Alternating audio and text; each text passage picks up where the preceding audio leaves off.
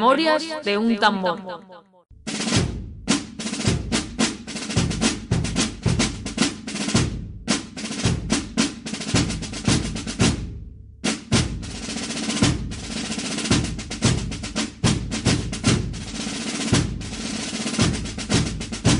Hola amigos, vamos a hablar de eh, Gibraltar, audio número 64. Bueno, como siempre, una introducción histórica, un poco a ver cuál es, la historia de Gibraltar, cuál es su proceso de su evolución hasta que llega a nuestros días, eh, bueno, este, digo, este, este pequeño trozo de tierra que tanto da que hablar. Eh, ¿Por dónde empezamos? Empezamos por, eh, bueno, hay que decir que la península ibérica, esta península en la que, en la que desde donde se emite este audio, aloja, evidentemente, países como España, Portugal, Andorra y Gibraltar. Gibraltar tiene una superficie entre 6 y 7 kilómetros cuadrados, es decir, es muy pequeño, es un, prácticamente un territorio insignificante. Está habitado por unos 32.000 personas, eh, actualmente Gibraltar, y es mm, de dominio británico desde el 4 de agosto de 1704, es decir, comienzos del siglo XVIII.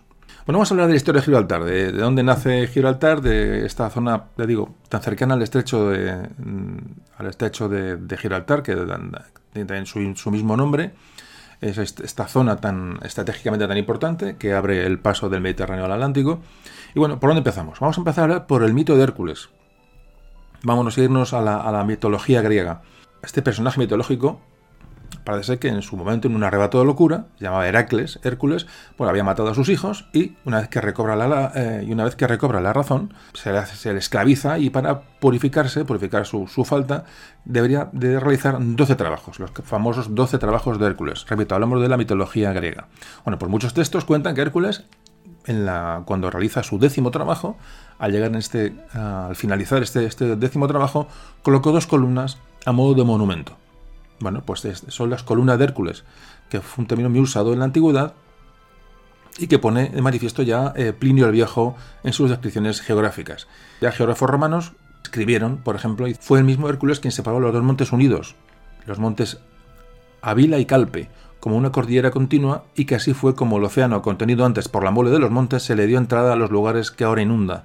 Desde aquí el mar se difunde ya más extensamente y avanzando con gran fuerza recorta las tierras que retroceden y quedan bastante más alejadas. Es decir, hay un hecho, se explica como un hecho mitológico, eh, pues esa conexión entre el Mediterráneo y el Atlántico. Es decir, estamos hablando de los dos montes, Avila y Calpe, que son, eh, bueno, Calpe se refiere a Gibraltar y Ávila a otro monte que estaría al otro lado del estrecho o lo que es en la zona de Marruecos. Es decir, estas dos columnas de Hércules sería el antiguo Calpe, y la digo, y repito, identificado con el Peñón de Gibraltar, que mide unos 420 y tantos metros, y el, monte Ávila, bueno, hay dudas hay, de, dónde, de, dónde, ubicarlo. Hay quien dice que es el monte Hacho en Ceuta y hay quien dice que es el monte Musa, que ya está en Marruecos.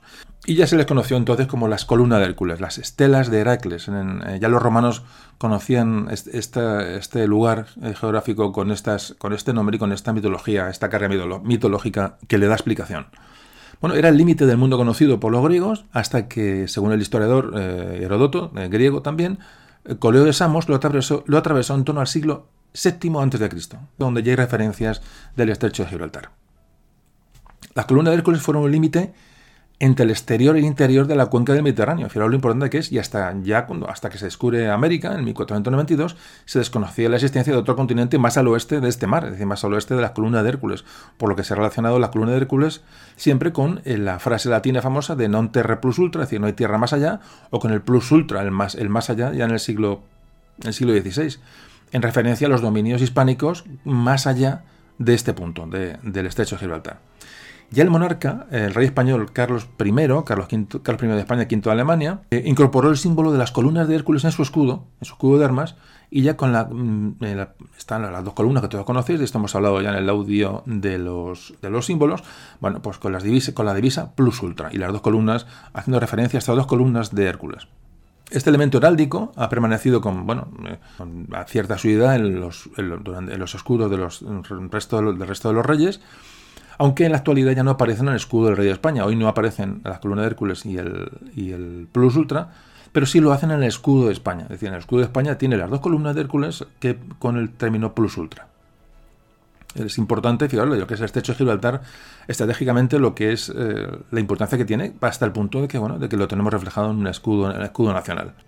Hablábamos en el audio del Real de A8 tantas cosas hemos, hemos, hablado ya, bueno, que en este Real de 8, en esta moneda española tan famosa, que ya digo, hay un audio dedicado a ella, un audio para mí muy interesante, se encuentran, eh, digamos, eh, representadas estas dos columnas de Hércules envueltas con una cinta con el texto plus ultra. Bueno, pues la adaptación o la simplificación de este símbolo del Real de 8 español, de las dos columnas y la cinta, es una explicación, una explicación que se da al nacimiento del símbolo del dólar, el del dólar norteamericano.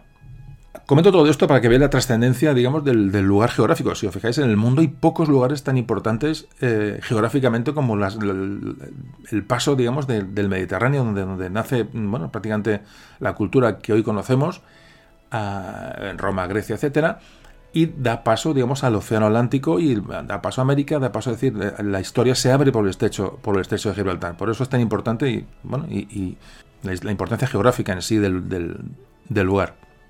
Bueno, hay que decir que en 1848 se descubre una, calavera en el, Peñón de Gibraltar relacionada con el hombre de Neandertal. Es decir, parece ser que es la primera, el primer resto de Neandertal que se descubre en Europa.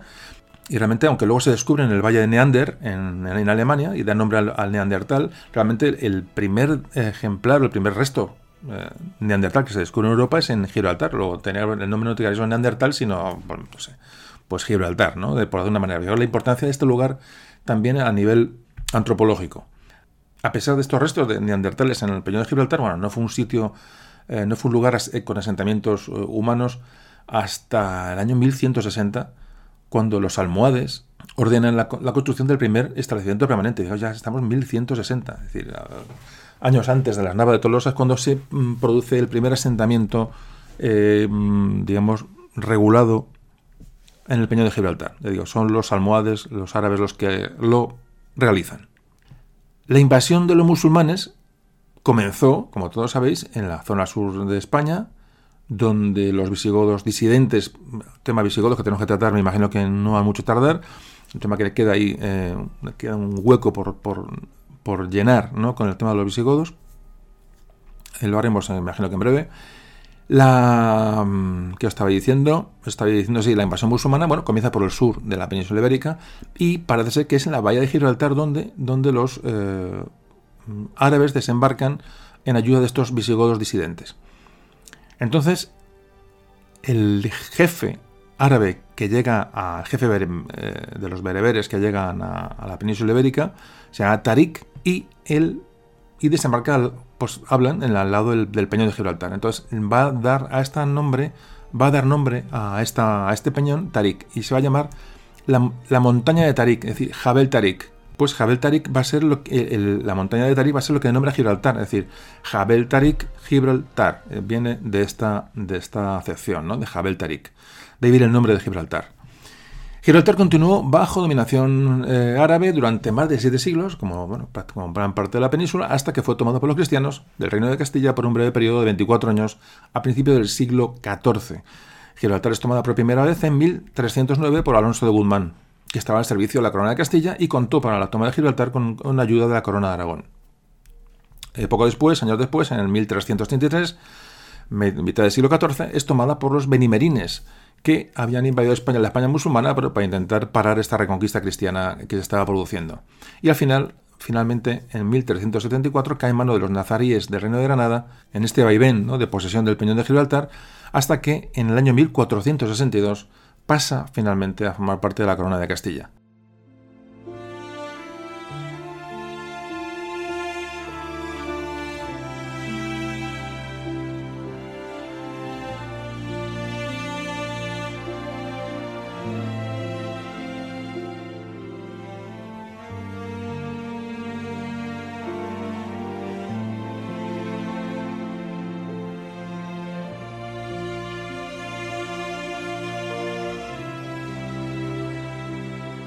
Vamos a hablar de la eh, historia de Gibraltar hasta 1704, el año 1704, cuando bueno, va a pasar a manos británicas.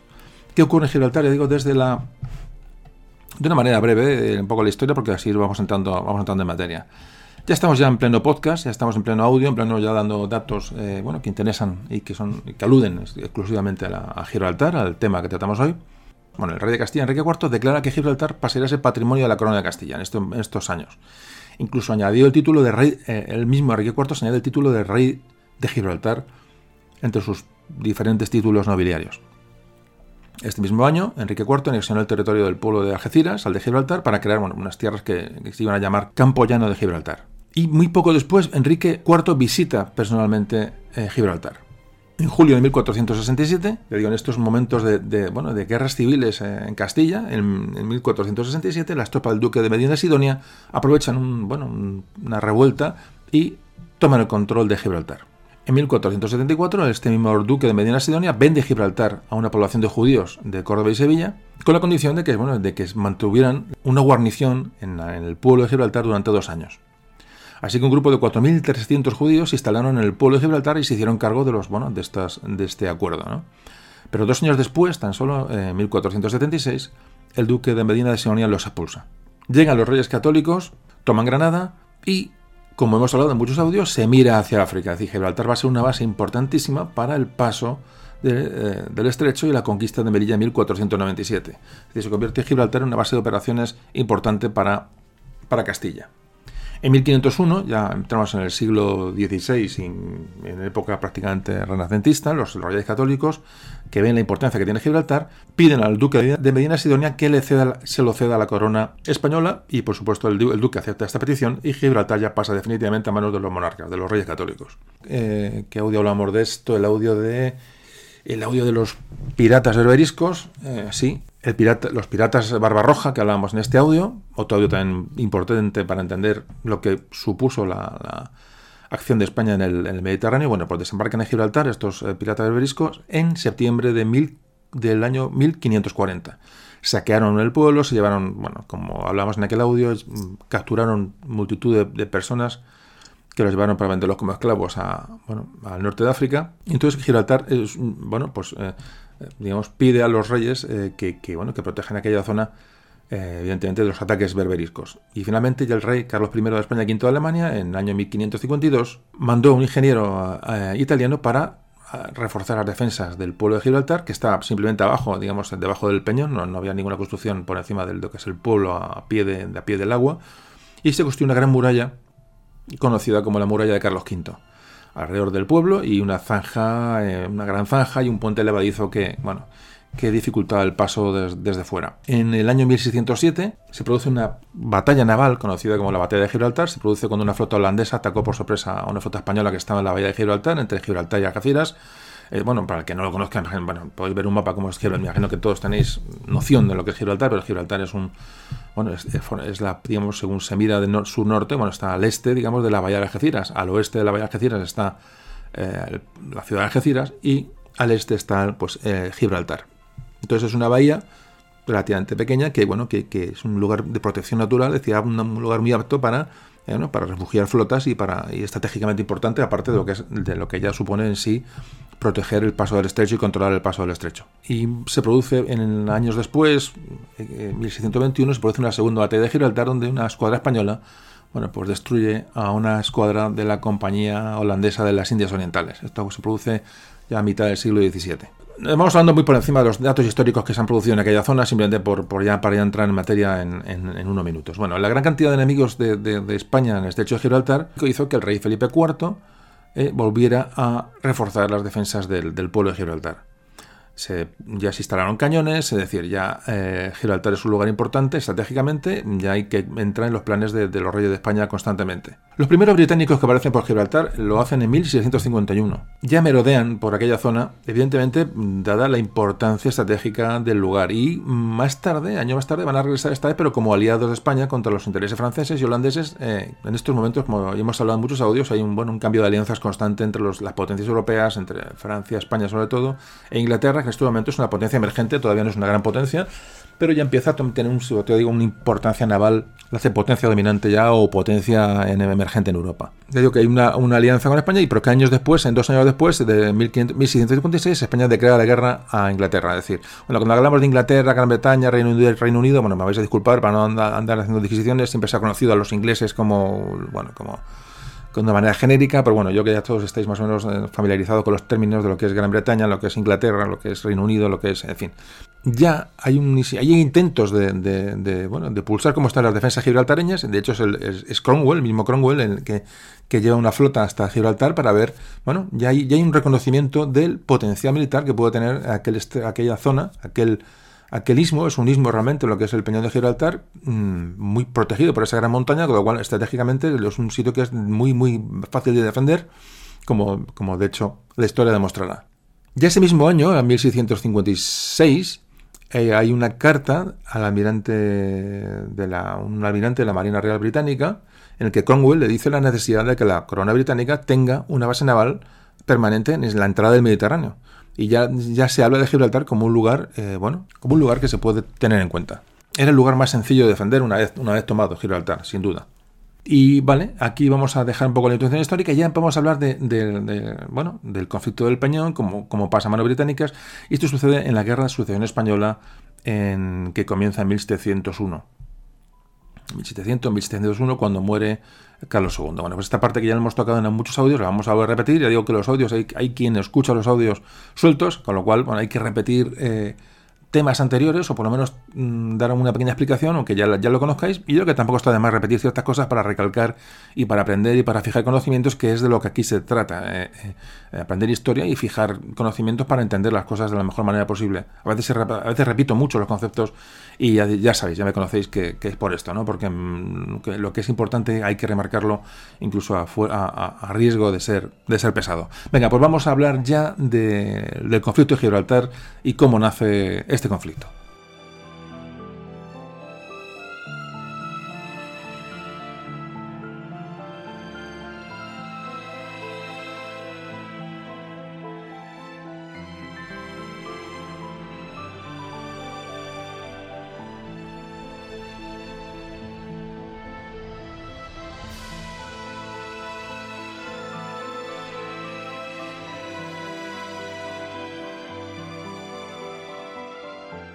Bueno, continuamos con nuestro Gibraltar.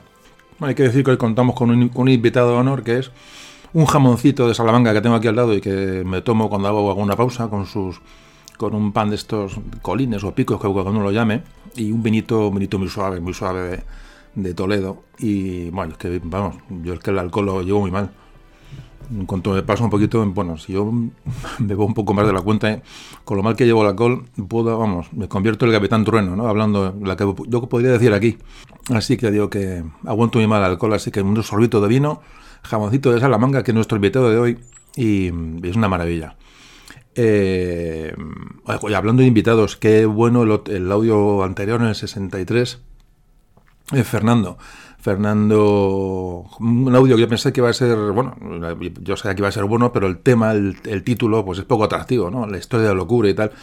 Y sin embargo, qué buena aceptación y cuánto comentario ha generado y cuánto correo electrónico. Realmente que me alegro por, por bueno, por vosotros, por Fernando, por, por todo, ¿no? Por el funcionamiento del audio, porque realmente son temas más profundos, pero que mm, muchos habéis valorado. vamos, me ha sorprendido porque, bueno, la verdad no me ha sorprendido porque el audio queda muy bien y y bueno, no sé por qué comento esto simplemente por eso, porque muchas veces los títulos de los audios, pues a veces llevan a, descargarlo, no descargarlo, escucharlo, no escucharlo. Y a veces por el, título, alguien si el título no es muy atractivo, pues alguien se puede perder un tema muy interesante. Por ejemplo, el del Real de 8, este que os digo, tantos audios que no son, no son títulos llamativos y con fuerza, pero que realmente son, son pues muchas veces mejores que otros audios que se han hecho sobre temas mucho más, eh, bueno, más públicos, más importantes o más, más llamativos, ya digo. Eh, bueno, ya me, ya me he enrollado. Bueno, sí que sepáis que eso, que aquí cuando hay una pausa, eh, corto el audio y, lo mismo me tomo tal, subo, eh, siempre voy a, la nevera y decir, no, pensé que esto es un, va de seguido, si no sería imposible. Así que estas, estas pausitas donde corto el audio y luego pongo el, ensamble musical de Ignacio Núñez, pues bueno, lo que hace, me podéis imaginar por ahí navegando por, navegando por, por la nevera, que si no esto se hace, se hace muy largo. Mmm bueno, ¿y qué os iba a contar yo ahora? ¿De qué estamos hablando? De Gibraltar. Evidentemente estamos hablando de Gibraltar. Bueno, pues llegamos a la Guerra de Sucesión Española. Esta famosa guerra se produce porque en España en este momento, ya hemos hablado en algún audio anterior de todo esto, España a finales del siglo XVII eh, está en el pleno ocaso de la dinastía de los Austrias. Carlos II es el último rey de los Austrias, un rey, un rey que, que eh, que, bueno, que, está enfermo, un rey con unos problemas físicos y probablemente mentales importantes. Eh, hablamos de ello también en el audio anterior, en el, que os comentaba la historia de la locura. Bueno, pues esto aboca a España al final de una, de una dinastía y entonces, bueno, las potencias en el momento, Holanda, Francia, eh, Inglaterra sobre todo, pues em, si quieren hacer pues, con, con ese botín ¿no? que, España, esa potencia en declive absoluto, quieren hacerse sobre todo con, con la riqueza americana fundamentalmente. ¿no? Se van a repartir los despojos del Imperio Español y aparece, aparece la figura de los Borbones, los Borbones franceses, que son los que van a suceder eh, dinásticamente a los austrias. Es decir, después de Carlos II en Austria, bueno, pues él va, va a dejar, va a atestar, su testamento va, va a ir a favor de Felipe d'Anjou, eh, el Borbón francés. Aquí se produce una guerra europea, a nivel europeo prácticamente hablamos de mundial, por, bueno, porque las potencias europeas temen que la unión entre la emergente Francia o potente Francia con la España, con que estaba en declive, potencialmente era importante porque, porque tenía los territorios americanos, bueno, pues formaron una potencia indestructible. Entonces, automáticamente, en el momento que Carlos II testa en favor de, Felipe, nieto de Luis, XIV de Francia, bueno, pues se produce una guerra a nivel de, digo, europeo y casi a nivel mundial, una guerra muy cruenta eh, para evitar esta unión entre España y Francia. Bueno, pues aquí los, se van a enfrentar España y Francia por un lado y Inglaterra, eh, Holanda, Austria y Portugal por otro. Es una guerra larga y bastante, bastante cruel. ¿Qué ocurre? Eh, ya cronológicamente, bueno, que el 1 de noviembre de 1700 el rey, rey Carlos II muere y deja en su testamento a Felipe Borbón, ya digo, como antes decía, nieto de Luis XIV de Francia. El otro pretendiente al, trono, es decir, el, pretendiente de, de, las potencias aliadas, era el archiduque Carlos de Austria, de los Habsburgo, es decir, una lucha dinástica entre Habsburgo, entre Austria, Habsburgos y, y, Borbones. Es decir, repito, aclarando, al, candidato de la, de la, Casa de Austria, Carlos, le, apoyaba Francia, perdón, le apoyaba Inglaterra, Holanda eh, y Austria. Y el candidato de los Borbones, a, Felipe, le, apoyaba evidentemente Francia y, gran parte, parte de España, puesto que el rey de Austria, Carlos II, español, había, había, digamos, había delegado en él la continuidad monárquica eh, en España. Así que Felipe de Borbón, que reinaría como Felipe V, fue coronado rey de España y en, 1702 la reina Ana, de, de, Inglaterra le declara la guerra a Francia. Es decir, comienza el conflicto de la guerra de sucesión española año 1700. Nos quedamos con el año 1700 que es más sencillo, es decir, comienzo del siglo XVIII. Aquí arranca la guerra de sucesión.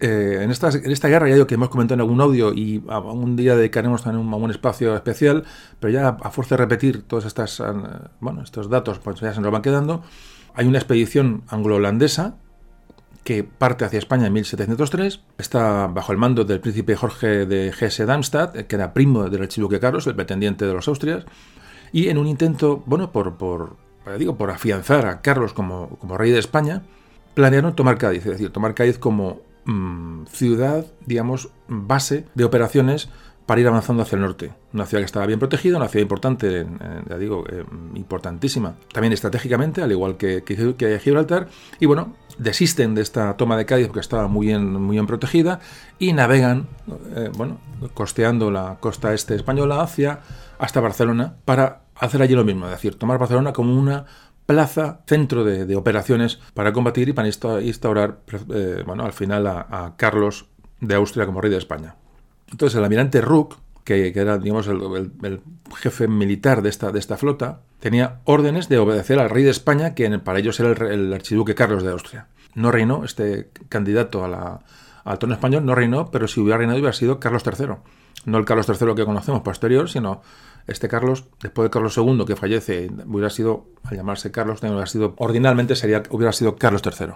Bueno, pues esta flota se presenta a finales de mayo de 1704 en Barcelona. Esperaba el almirante, este, almirante Rook que la, la, ciudad se sublevara en favor suyo.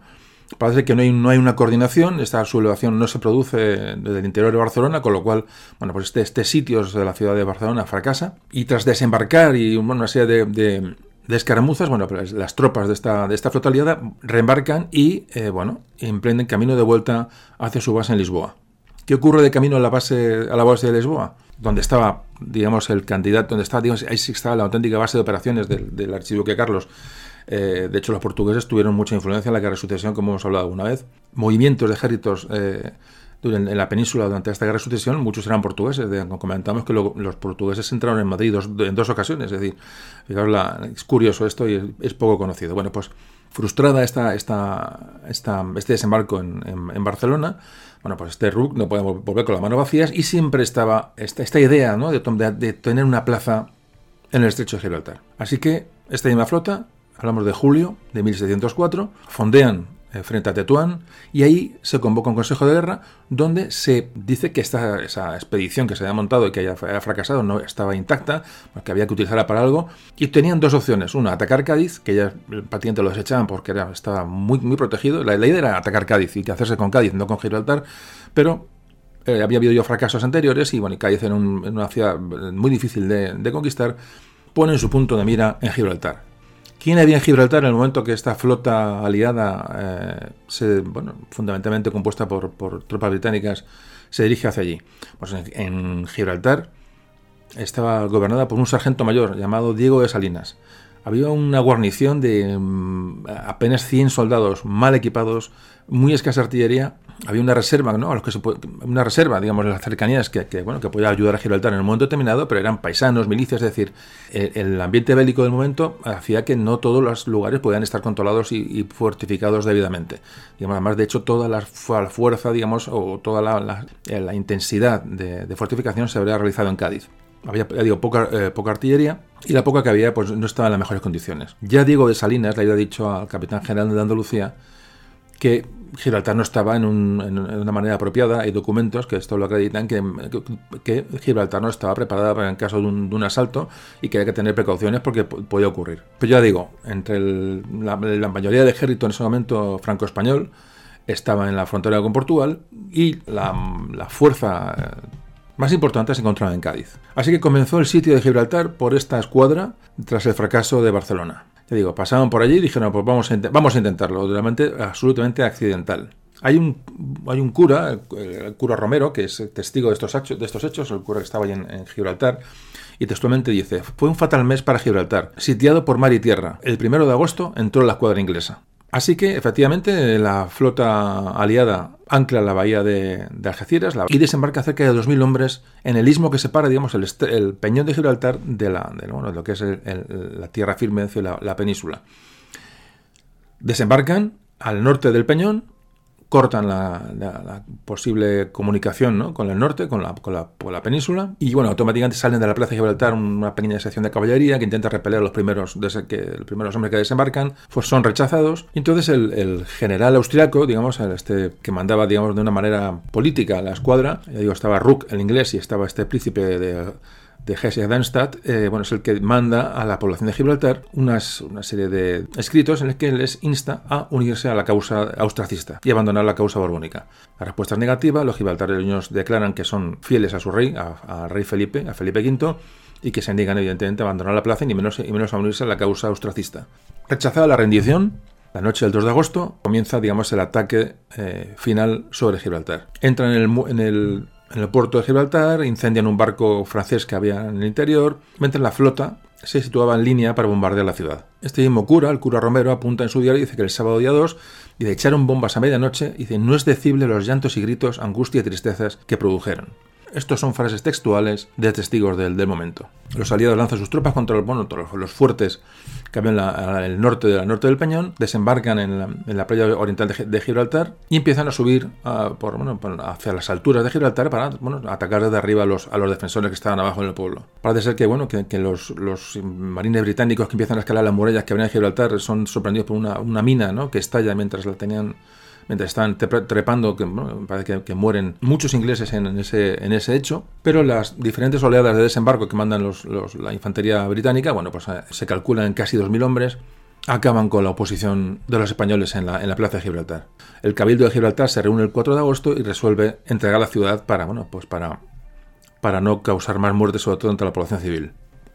Al día siguiente de esta capitulación, la, población civil de Gibraltar la, bueno, pues, pues abandona la ciudad, abandona la ciudad porque no consienten en, admitir a, Carlos como rey de España, decía, abandona la ciudad porque son fieles a Felipe, a Felipe V, y se va a producir entre la poca población civil que queda en Gibraltar, las tropas anglo-holandesas que ocupan Gibraltar, de manera documentada, Hablan de saqueos, de, robos, de violaciones, de profanación de, por supuesto, de las iglesias, de las iglesias católicas. Era una, constante en, esta, en la guerra de sucesión cuando llegan holandeses y, británicos a la península. Y yo digo que la población bueno, toma la resolución de, bueno, de marcharse de allí y ocupar pues, eh, lugares en las localidades más cercanas. Realmente no se van muy lejos porque esperan que Gibraltar sea reconquistado por la fuerza de Felipe V y puede volver a su, a su pueblo, a, sus casas, realmente. Eso es, lo, que, lo que ellos hacen.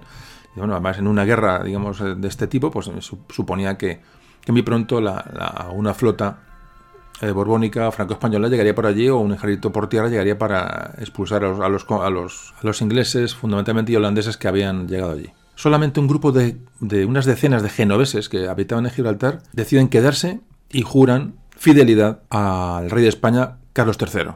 El día que se toma Gibraltar, el príncipe de Darmstadt había iniciado el estandarte real del archiduque Carlos de Austria en Gibraltar como una, como una posesión del rey de España, del supuesto Carlos III, de los Austrias, pero los ingleses dicen que esto no les gusta y plantan la, la bandera inglesa y dicen que, esa posesión va a ser para la, reina, la reina de Inglaterra. Porque claro, el motivo de la toma de Gibraltar era bueno, que pasara a manos del archiduque Carlos, el futuro rey de España, pero no. Los ingleses no creen que pertenecieran al archiduque, eh, ni mucho menos. Los ingleses ya habían decidido quedarse con esta posesión estratégica que se convertiría desde entonces en una base de operaciones para su armada y para controlar el acceso al Mediterráneo. Es decir, la rapiña británica había puesto ya sus manos en Gibraltar y iba a ser de una forma definitiva.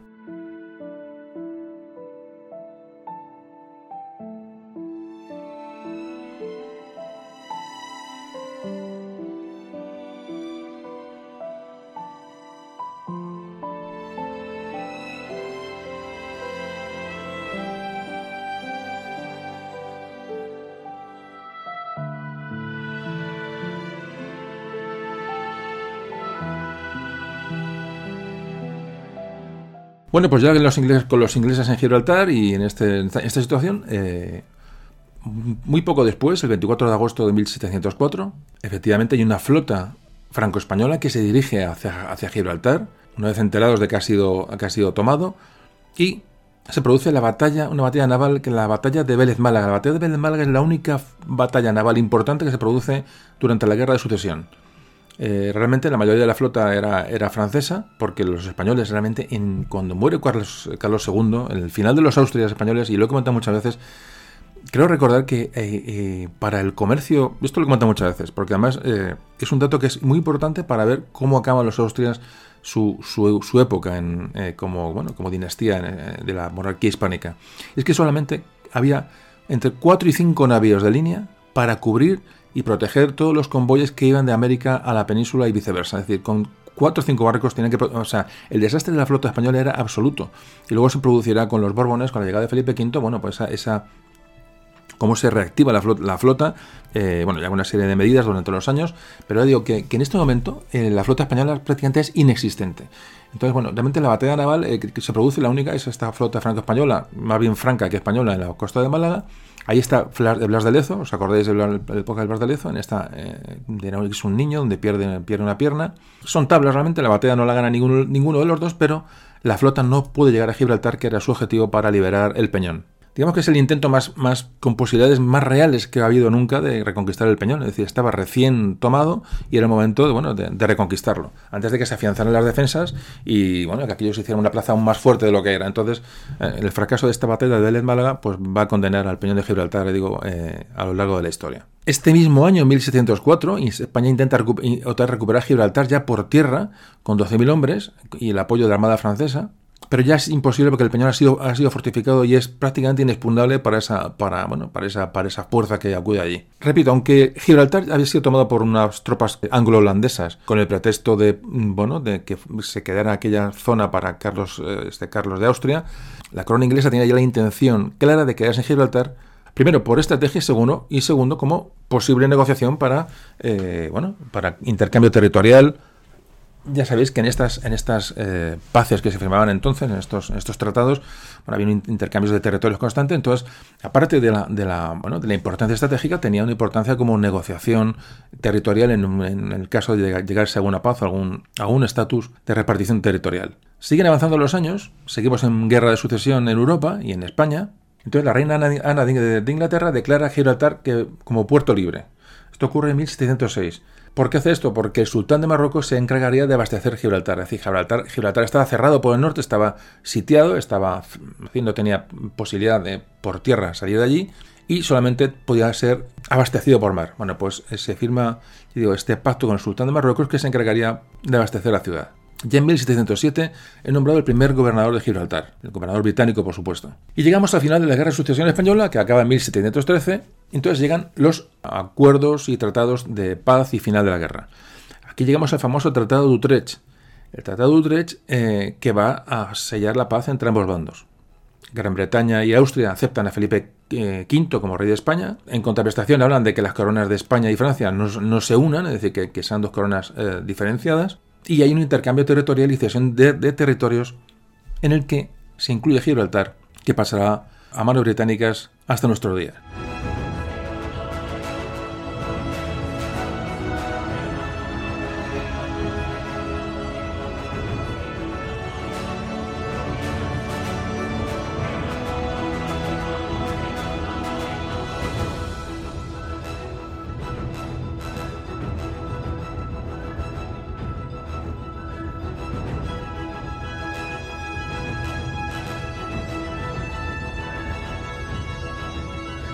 ¿Qué va a ocurrir ya una vez que acaba la guerra de sucesión y qué ocurre con Gibraltar? Vamos a ver una, breve resumen de la historia de Gibraltar en estos años. Bueno, pues como antes comentaba, eh, los ingleses tienen Gibraltar, aparte de una manera de, bueno, de su importancia estratégica, también lo tenían bueno, para una, negociación. De hecho, en los años siguientes a la, al final de la guerra de sucesión, de hecho, el, Peñón entra en varios, eh, varias posibilidades de tratados entre España e Inglaterra pero nunca se recupera. Es decir, eh, se ofrece, de hecho los británicos ofrecen el peñón como parte de, negociaciones, pero a España no le interesa porque las, con las contraprestaciones no eran, no, eran, eh, no eran aceptables. Entonces, bueno, pero que sepáis que hubo, aparte de, de, los intentos militares por tomar el peñón, hubo también intentos diplomáticos por recuperar el peñón durante, sobre todo durante el siglo XVIII. ¿Qué pasa? Que para Gran Bretaña, que estaba metida en otras guerras y mm, va a llegar pronto la guerra de la guerra de independencia norteamericana, es decir, en, Gran Bretaña está inmersa en en muchos líos, entonces eh, consideran que mantener la guarnición y mantener el peñón eh, eh, vivo con su guarnición allí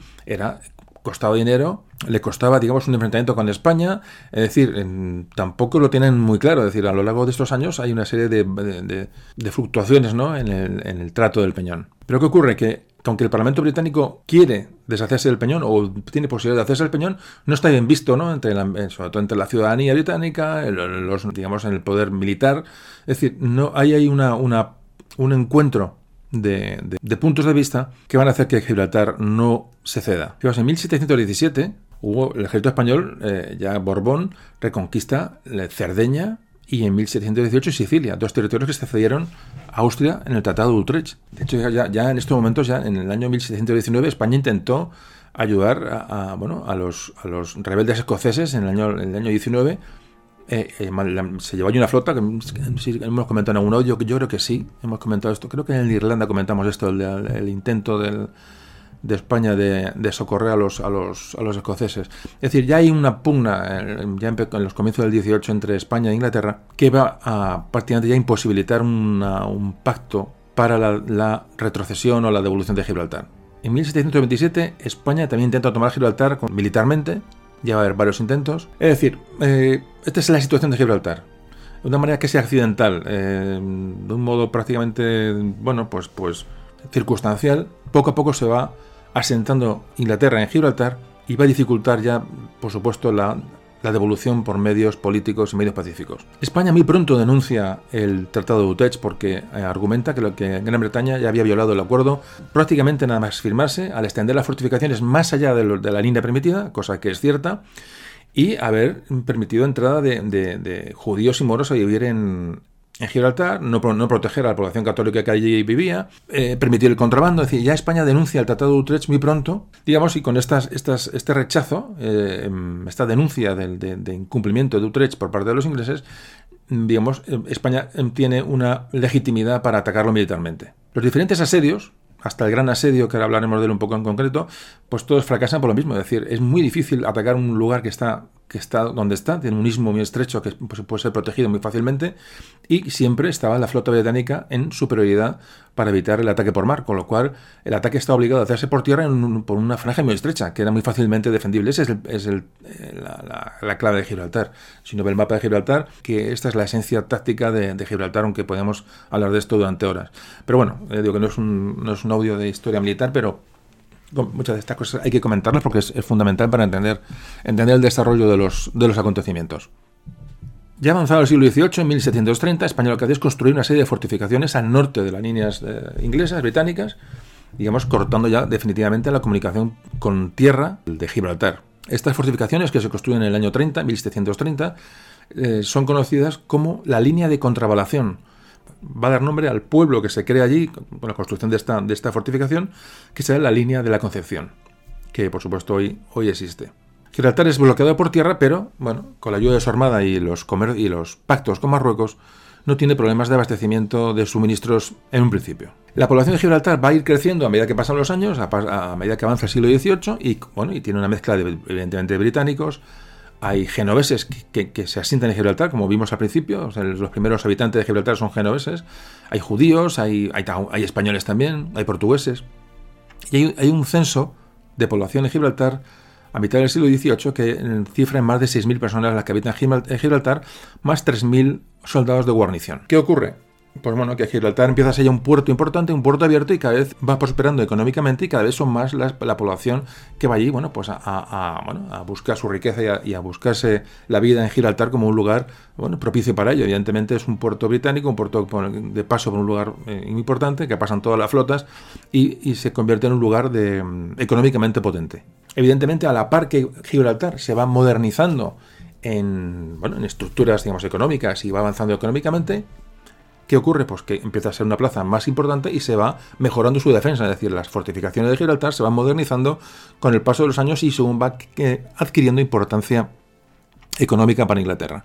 Va a llegar un momento importantísimo que es la guerra de independencia de los Estados Unidos de Norteamérica, que está ya en 1776, y va a poner en Gran Bretaña en el brete, bueno, tener que acudir con toda su fuerza a, a las, las 13 colonias norteamericanas, como todos sabéis, y va bueno, a desguarnecer eh, todas las plazas que tenía, incluida Gibraltar. Entonces, viendo la oportunidad de, bueno, de retomar eh, Gibraltar, viendo esta oportunidad que les, que les brindaba la historia, ¿no? Con aquellos colonos rebeldes en Norteamérica, pues Francia y España declaran la guerra a Gran Bretaña y van a apoyar a los rebeldes norteamericanos. Francia de una manera muy explícita y España de una manera vital, pero de una manera poco explícita y que no ha sido reconocida y que es un tema que también me gustaría tratar en algún algún día porque en gran parte la guerra de independencia de Norteamérica se gana por la ayuda española que, bueno, que fundamentalmente viene desde Cuba y los ataques a Florida. La verdad es que el flanco sur que tienen que cubrir los ingleses por, la, digo, por la zona sur hacia el Golfo de México es lo que les, debilita y realmente hacen que esa guerra eh, en gran medida se pierda pero digo, muy poco reconocido el valor de los españoles en esta guerra. Bueno, el caso es que, los, que, aprovechan los españoles, evidentemente, para asestar un golpe a los ingleses y aprovechan este momento de debilidad para hacer un último asedio a Gibraltar, el último asedio y gran asedio a Gibraltar que se produce en 1779. Es el, asedio más largo de toda su historia, ya digo, se recordó históricamente como el gran asedio de Gibraltar, tras los infructuosos intentos que se produjeron, como hemos comentado de manera muy por encima, en 1704 el primero, en 1705 1727. Bueno, pues en 1779 se produce otra ocasión para intentar tomar definitivamente, Gibraltar, o retomar o reconquistar.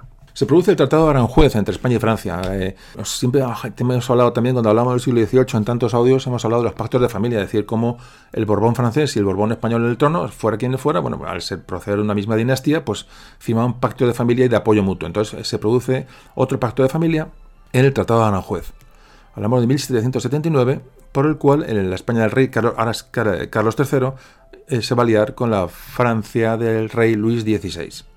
Digo, todos contra Gran Bretaña eh, ocupada en sus, en sus problemas de independencia en Norteamérica. Este pacto y lo que reclamaba ante Inglaterra era la devolución de Gibraltar y Menorca y Florida a España. Francia lo que buscaba por su parte en este pacto era quedarse con el derecho de comercio en la India y expulsar a los ingleses de Canadá. Aparte de otra serie de, bueno, de, reivindicaciones territoriales, bueno, que no vienen al caso. El caso es que fijaos cómo ya los dos países, viendo la debilidad de Inglaterra, se unen, Francia y España, contra Inglaterra, eh, con una serie de, peticiones territoriales.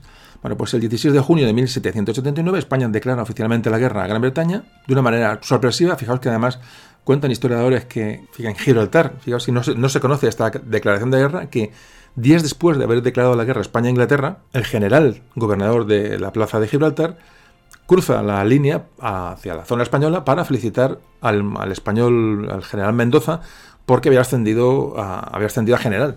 Entonces, de una manera, bueno, pues noble y, digamos, de compañerismo, pues el general inglés cruza la frontera española para felicitar al general español porque acababa de ascender. O sea, el inglés no se había enterado de que España había declarado, había declarado la guerra a Inglaterra y esto se produce, digo, días después de, la declaración. Fijaos cómo en aquella época llegaba la información a los sitios y todo lo, lo, relativo que era todo, ¿no? Lo relativo que es cuando hablamos de historia muchas veces. Cómo hay que ponerse en el momento para entender ciertos, ciertas cuestiones. Bueno, pues España cierra definitivamente la frontera norte con, Gibraltar, eh, comienza y va a comenzar eh, una de las campañas más importantes, de luego, eh, que se producen en, torno a Gibraltar en, toda su historia. El general Elliot, que mandaba la fuerza británica, era un, general muy formado, un general que, es bueno, era un experto en ingeniería, un experto en fortificación, con muy buena formación, y por parte española estaba el general Álvarez de Sotomayor. Las fuerzas británicas en Gibraltar eh, ascendían a cerca de 6.000 hombres y un pequeño, bueno, una pequeña fuerza naval que, constituían cinco navíos. Y en el lado español había unos casi 14.000 soldados y casi 1.000 artilleros. Es decir, se había decidido utilizar la artillería de una manera crucial para intentar recuperar Gibraltar. Digo, a pesar de la, dificultad que aquello eh, conllevaba. Aquí aparece, hablábamos en el audio de... Mm, ya no recuerdo cuál fuera, que hablamos de Barcelona por hace poco así ah, en el de los sí, en el de los piratas berberiscos, ahí hablábamos de Barceló, creo recordar, de Tony Barceló, de, este almirante español y muy desconocido. Bueno, pues hablamos de de Barceló, lo que hizo con las, con las eh, creo que hablamos ahí ya de, Gibraltar. Hemos hablado de que muchos marinos españoles importantes han participado en, la, en alguna toma de Gibraltar. Pero bueno, el caso es que este Antonio Barceló, que tiene su, flota anclada en, en Algeciras fundamentalmente, para romper, digamos, evitar que los británicos abastecieran Gibraltar, hay una flota española que, digamos, que evita que esto, esto se produzca para acometer el, acometer el asedio y hay cerca de 12 navíos de línea eh, en el Golfo de Cádiz con el objetivo, con el objetivo de, digo, de evitar que los ingleses pudieran abastecer el peñón. Fijaos, durante casi tres años, del 79 al 82, de 1779 a 1782, la idea es rendir Gibraltar por hambre, es decir, fijaos que los ingleses están bueno, en su guerra de, independencia, entonces, bueno, evidentemente el sitio de Gibraltar o a Gibraltar no le pueden, eh, no pueden acudir. Yo digo, hasta 1782 se produce un bloqueo a ver si, bueno, si, la población por hambre llega a rendirse. Cortan las comunicaciones por mar, por tierra, y esperan que esto, esto se produzca. Pasados estos años, España comprende que, este bloqueo no, va, no va a dar fruto, ya que algunas flotas británicas llegaron a romper la línea, la línea española de corte, de, aprovisionamiento, y llegaron en dos, en dos ocasiones, que se sepa, al puerto de Gibraltar para desembarcar eh, víveres, y se deciden atacar la ciudad. Hay que decir que ya estamos en 1782 y ya se había recuperado una fuerza franco-española, había ya mm, reconquistado Menorca, que también, repito, al igual que Gibraltar, Menorca está en el, mismo paquete, es decir, que hoy podemos tener el mismo problema que tenemos en Gibraltar en Menorca, pero en 1782 se reconquista Menorca por un, ejército franco-español, desembarcan y, recuperan Menorca, Mahón. Entonces, gran parte de esta tropa que, que estuvo en la campaña de Menorca baja hasta, hasta Gibraltar para unirse al asedio. El ejército combinado hispano-francés lo manda ahora un francés, el duque de Crillon. Repito y no me canso de repetir la importancia que tiene en este siglo XVIII. Mm, siempre lo repito y es muy importante la sensación de pertenencia de la ciudadanía, del pueblo, como queramos llamarlo, a una nación, a un rey. En este, en este momento del siglo XVIII las gentes se deben a su rey, es decir, no, la gente no se siente española ni francesa, se sienten vasallos del rey de Francia, vasallos del rey de España. Es decir, puede haber franceses vasallos del rey de España, españoles vasallos del rey de Francia, italianos. Es decir, hay una serie de, ingleses vasallos del rey de Francia, franceses Vamos a ver, hay una mezcla de vasallajes que no atienen a. Más los suyos que los españoles sean vasallos del rey de España y los franceses del rey de Francia, evidentemente. Pero entre la alta nobleza es muy común, es muy común ver cómo. Eh, militares, sobre todo, bueno, pues son vasallos de, de, otro rey, pero eso se ve con total normalidad, total normalidad. Lo hemos hablado muchas veces, no existe el concepto nación eh, como hoy lo entendemos, sino el concepto, ya digo, vasallaje, vasallaje, obediencia o fidelidad a un rey. Entonces, se produce el ataque a Gibraltar, y digo, 1779, el, la gran asedio de Gibraltar. Entonces la estrategia del ejército hispano-francés es atacar con baterías de artillería flotantes Gibraltar. Es decir, se, han construido una serie de, barcazas especiales, fuertemente artilladas para atacar Gibraltar de una, forma más, eh, de una manera más cercana.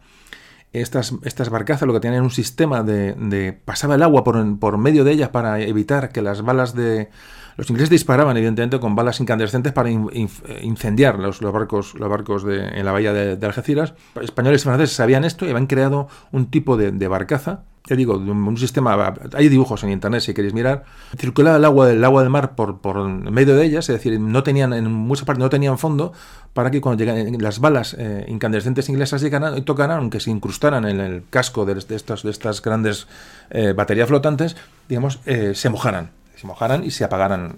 Es decir, una manera muy, muy sucinta y muy simple de contarlo, pero, pero lo que os hagáis una idea. Es decir, hay un trabajo de ingeniería para intentar tomar Gibraltar y cuesta mucho dinero y cuesta mucho tiempo. Pero esto es lo que se produce. Y entonces, el, bueno, la idea es, ah, esta batería es intentar inutilizar los cañones de defensa británicos en el peñón, es decir, acabar con la defensa que hay en el peñón para luego un desembarco y empezar poco a poco a, reconquistar una zona que es muy complicada. Se construyeron hasta cinco baterías de dos puentes de cañones y cinco de un puente, es decir, dos más, eh, auténticas barbaridades, ¿no? Y en septiembre de 1782, por fin, fueron trasladadas hasta Gibraltar. Eran comandadas por el español Luis de Córdoba, que también hemos hablado alguna vez de él. Así que una vez que se anclan frente a Gibraltar, comienza el bombardeo. Total había en estas baterías 142 cañones y 5.000 hombres. Fijaros la, barbaridad de que estamos hablando. ¿Pero qué ocurrió? Pues que fue un fracaso, fue un auténtico fracaso. Los ingleses empezaron a disparar sobre las baterías, eh, no hubo coordinación de apoyo de la flota a las baterías, es decir, aquí empezó una huida generalizada, mandaron lanchas para sacar a los, marineros, muchos se ahogaron, fueron pasto, digamos, de, las llamas, muchas de las baterías, fallaron los sistemas de, apagado de, las balas, se llaman balas rojas, ¿no? balas, incandescentes. Se prendieron fuego muchas de las, baterías. En el intento de salvar a los marineros, eh, llegaron otras barcas con poca capacidad, se hundieron. Bueno, un desastre. Murieron muchos marineros ahogados de estas baterías y realmente fue un fracaso estrepitoso. Se habla que sobre Gibraltar se arrojaron casi 300.000 bombas o 300.000 eh, disparos de, de, estas baterías de la flota franco-española y los ingleses respondieron con prácticamente unos 200.000 disparos. Es un poco es un cálculo que se ha hecho. Fijaros, la batalla tan importante se produce eh, a las faldas del Peñón de Gibraltar para, para intentar reconquistarlo. Una auténtica barbaridad. Pero ya digo, fracasa, fracasa y eso podéis leer mucho en internet sobre el asedio de Gibraltar y os podéis enterar porque fue un auténtico desastre. Así que al final, en septiembre de 1783, pasado este fracasado asedio, se firma la paz de Versalles, en la que bueno, se reconoce la independencia de los Estados Unidos de Norteamérica. Y aquí Gran Bretaña, que es digamos la derrotada, entrega a Francia varias islas en las Antillas, le devuelve varias mm, fortalezas en África y Asia, mientras que a España se le devuelve y se le reconoce la posesión de Menorca y se le devuelve la Florida. Importante eh, este tema. Además, los británicos abandonan todas las posiciones que tenían en, pequeños asentamientos en el Golfo de México. Bueno, pues a pesar de esto, Gibraltar no se menciona en el Tratado de Versalles. Es el último momento, digamos, después de este asedio y, esta, y bueno, este tratado que va en el que Inglaterra cede, fue la última gran oportunidad de haber recuperado de manera diplomática eh, Gibraltar. Ya digo, paz de Versalles en 1783, donde España recupera la Florida, recupera Menorca y expulsa a los ingleses del Golfo de México, pero sin embargo Gibraltar queda sin nombrar en Versalles.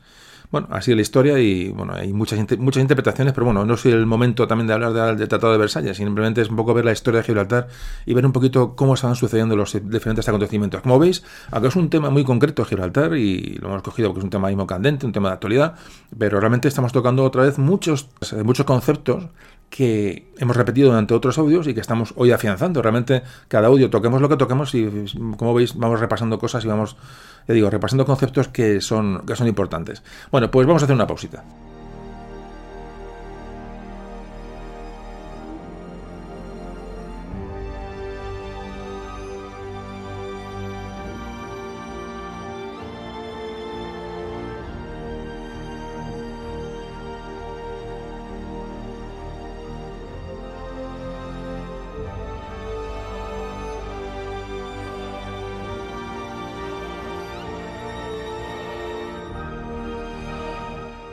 Bueno, nos metemos ya en el siglo XIX. ¿Y qué pasa en el siglo XIX con Gibraltar? Bueno, pues Hay un hecho importante y se produce cuando se produce justo al principio del 19, en el año 1800, cuando Gran Bretaña asume el control de la isla de Malta. Es muy importante porque esto se produce en el Tratado de París y en 1814 ya digamos se da legitimidad a la toma de Malta por los, británicos. ¿Qué ocurre? Que, Gran Bretaña y su, armada ya controlan, el Mediterráneo y con Malta, ahora Gibraltar tiene más importancia. Es decir, eh, ah, con Malta en medio del, Mediterráneo, eh, digamos, eh, aislada, tiene mucha importancia Gibraltar como punto de conexión siguiente a Malta.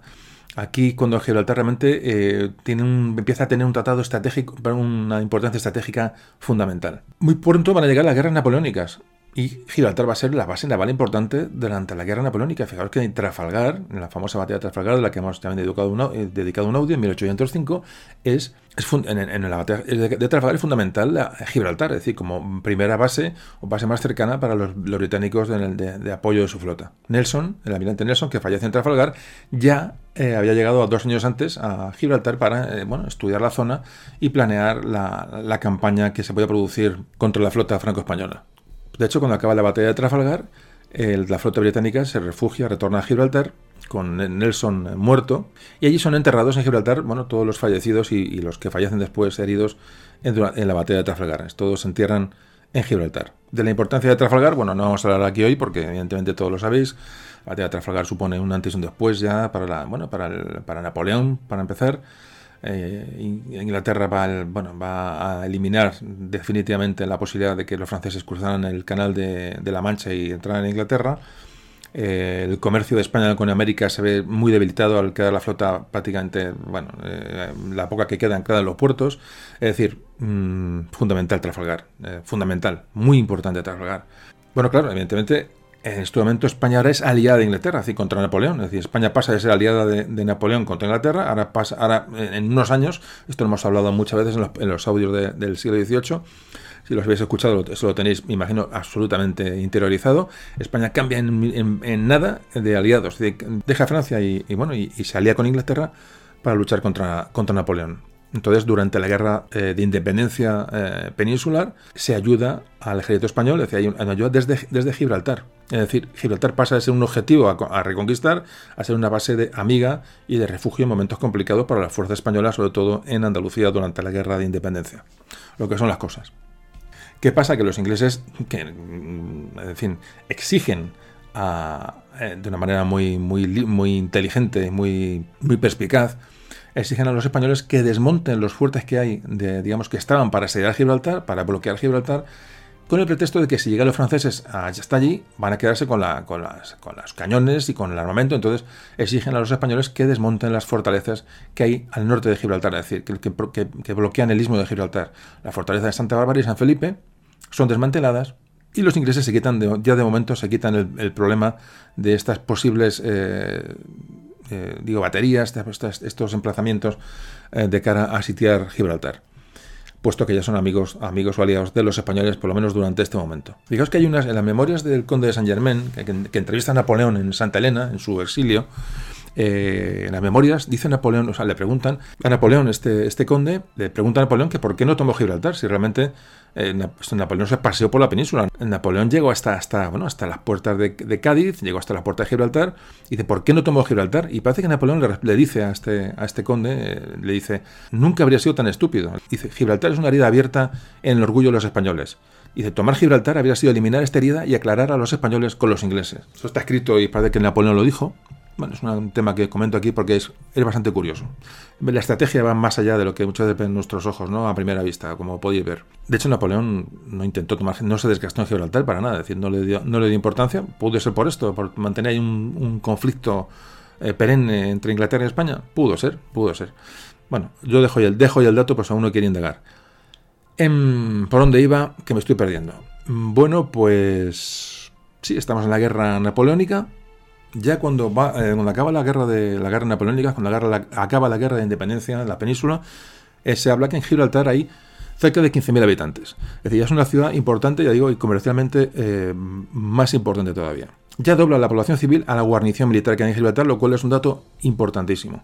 Siguen existiendo muchos genoveses en Gibraltar, ya es una tradición, la tradición genovesa en Gibraltar. Sigue habiendo también españoles, sigue habiendo portugueses, sigue habiendo judíos, es decir, la población de Gibraltar es, bastante heterogénea. Y se va a producir otro hecho importante. Si antes hablábamos del Tratado de París y justo a principios, eh, a principios del siglo XIX, en el año 1800, la toma de Malta por los ingleses, se va a producir la inauguración del Canal de Suez.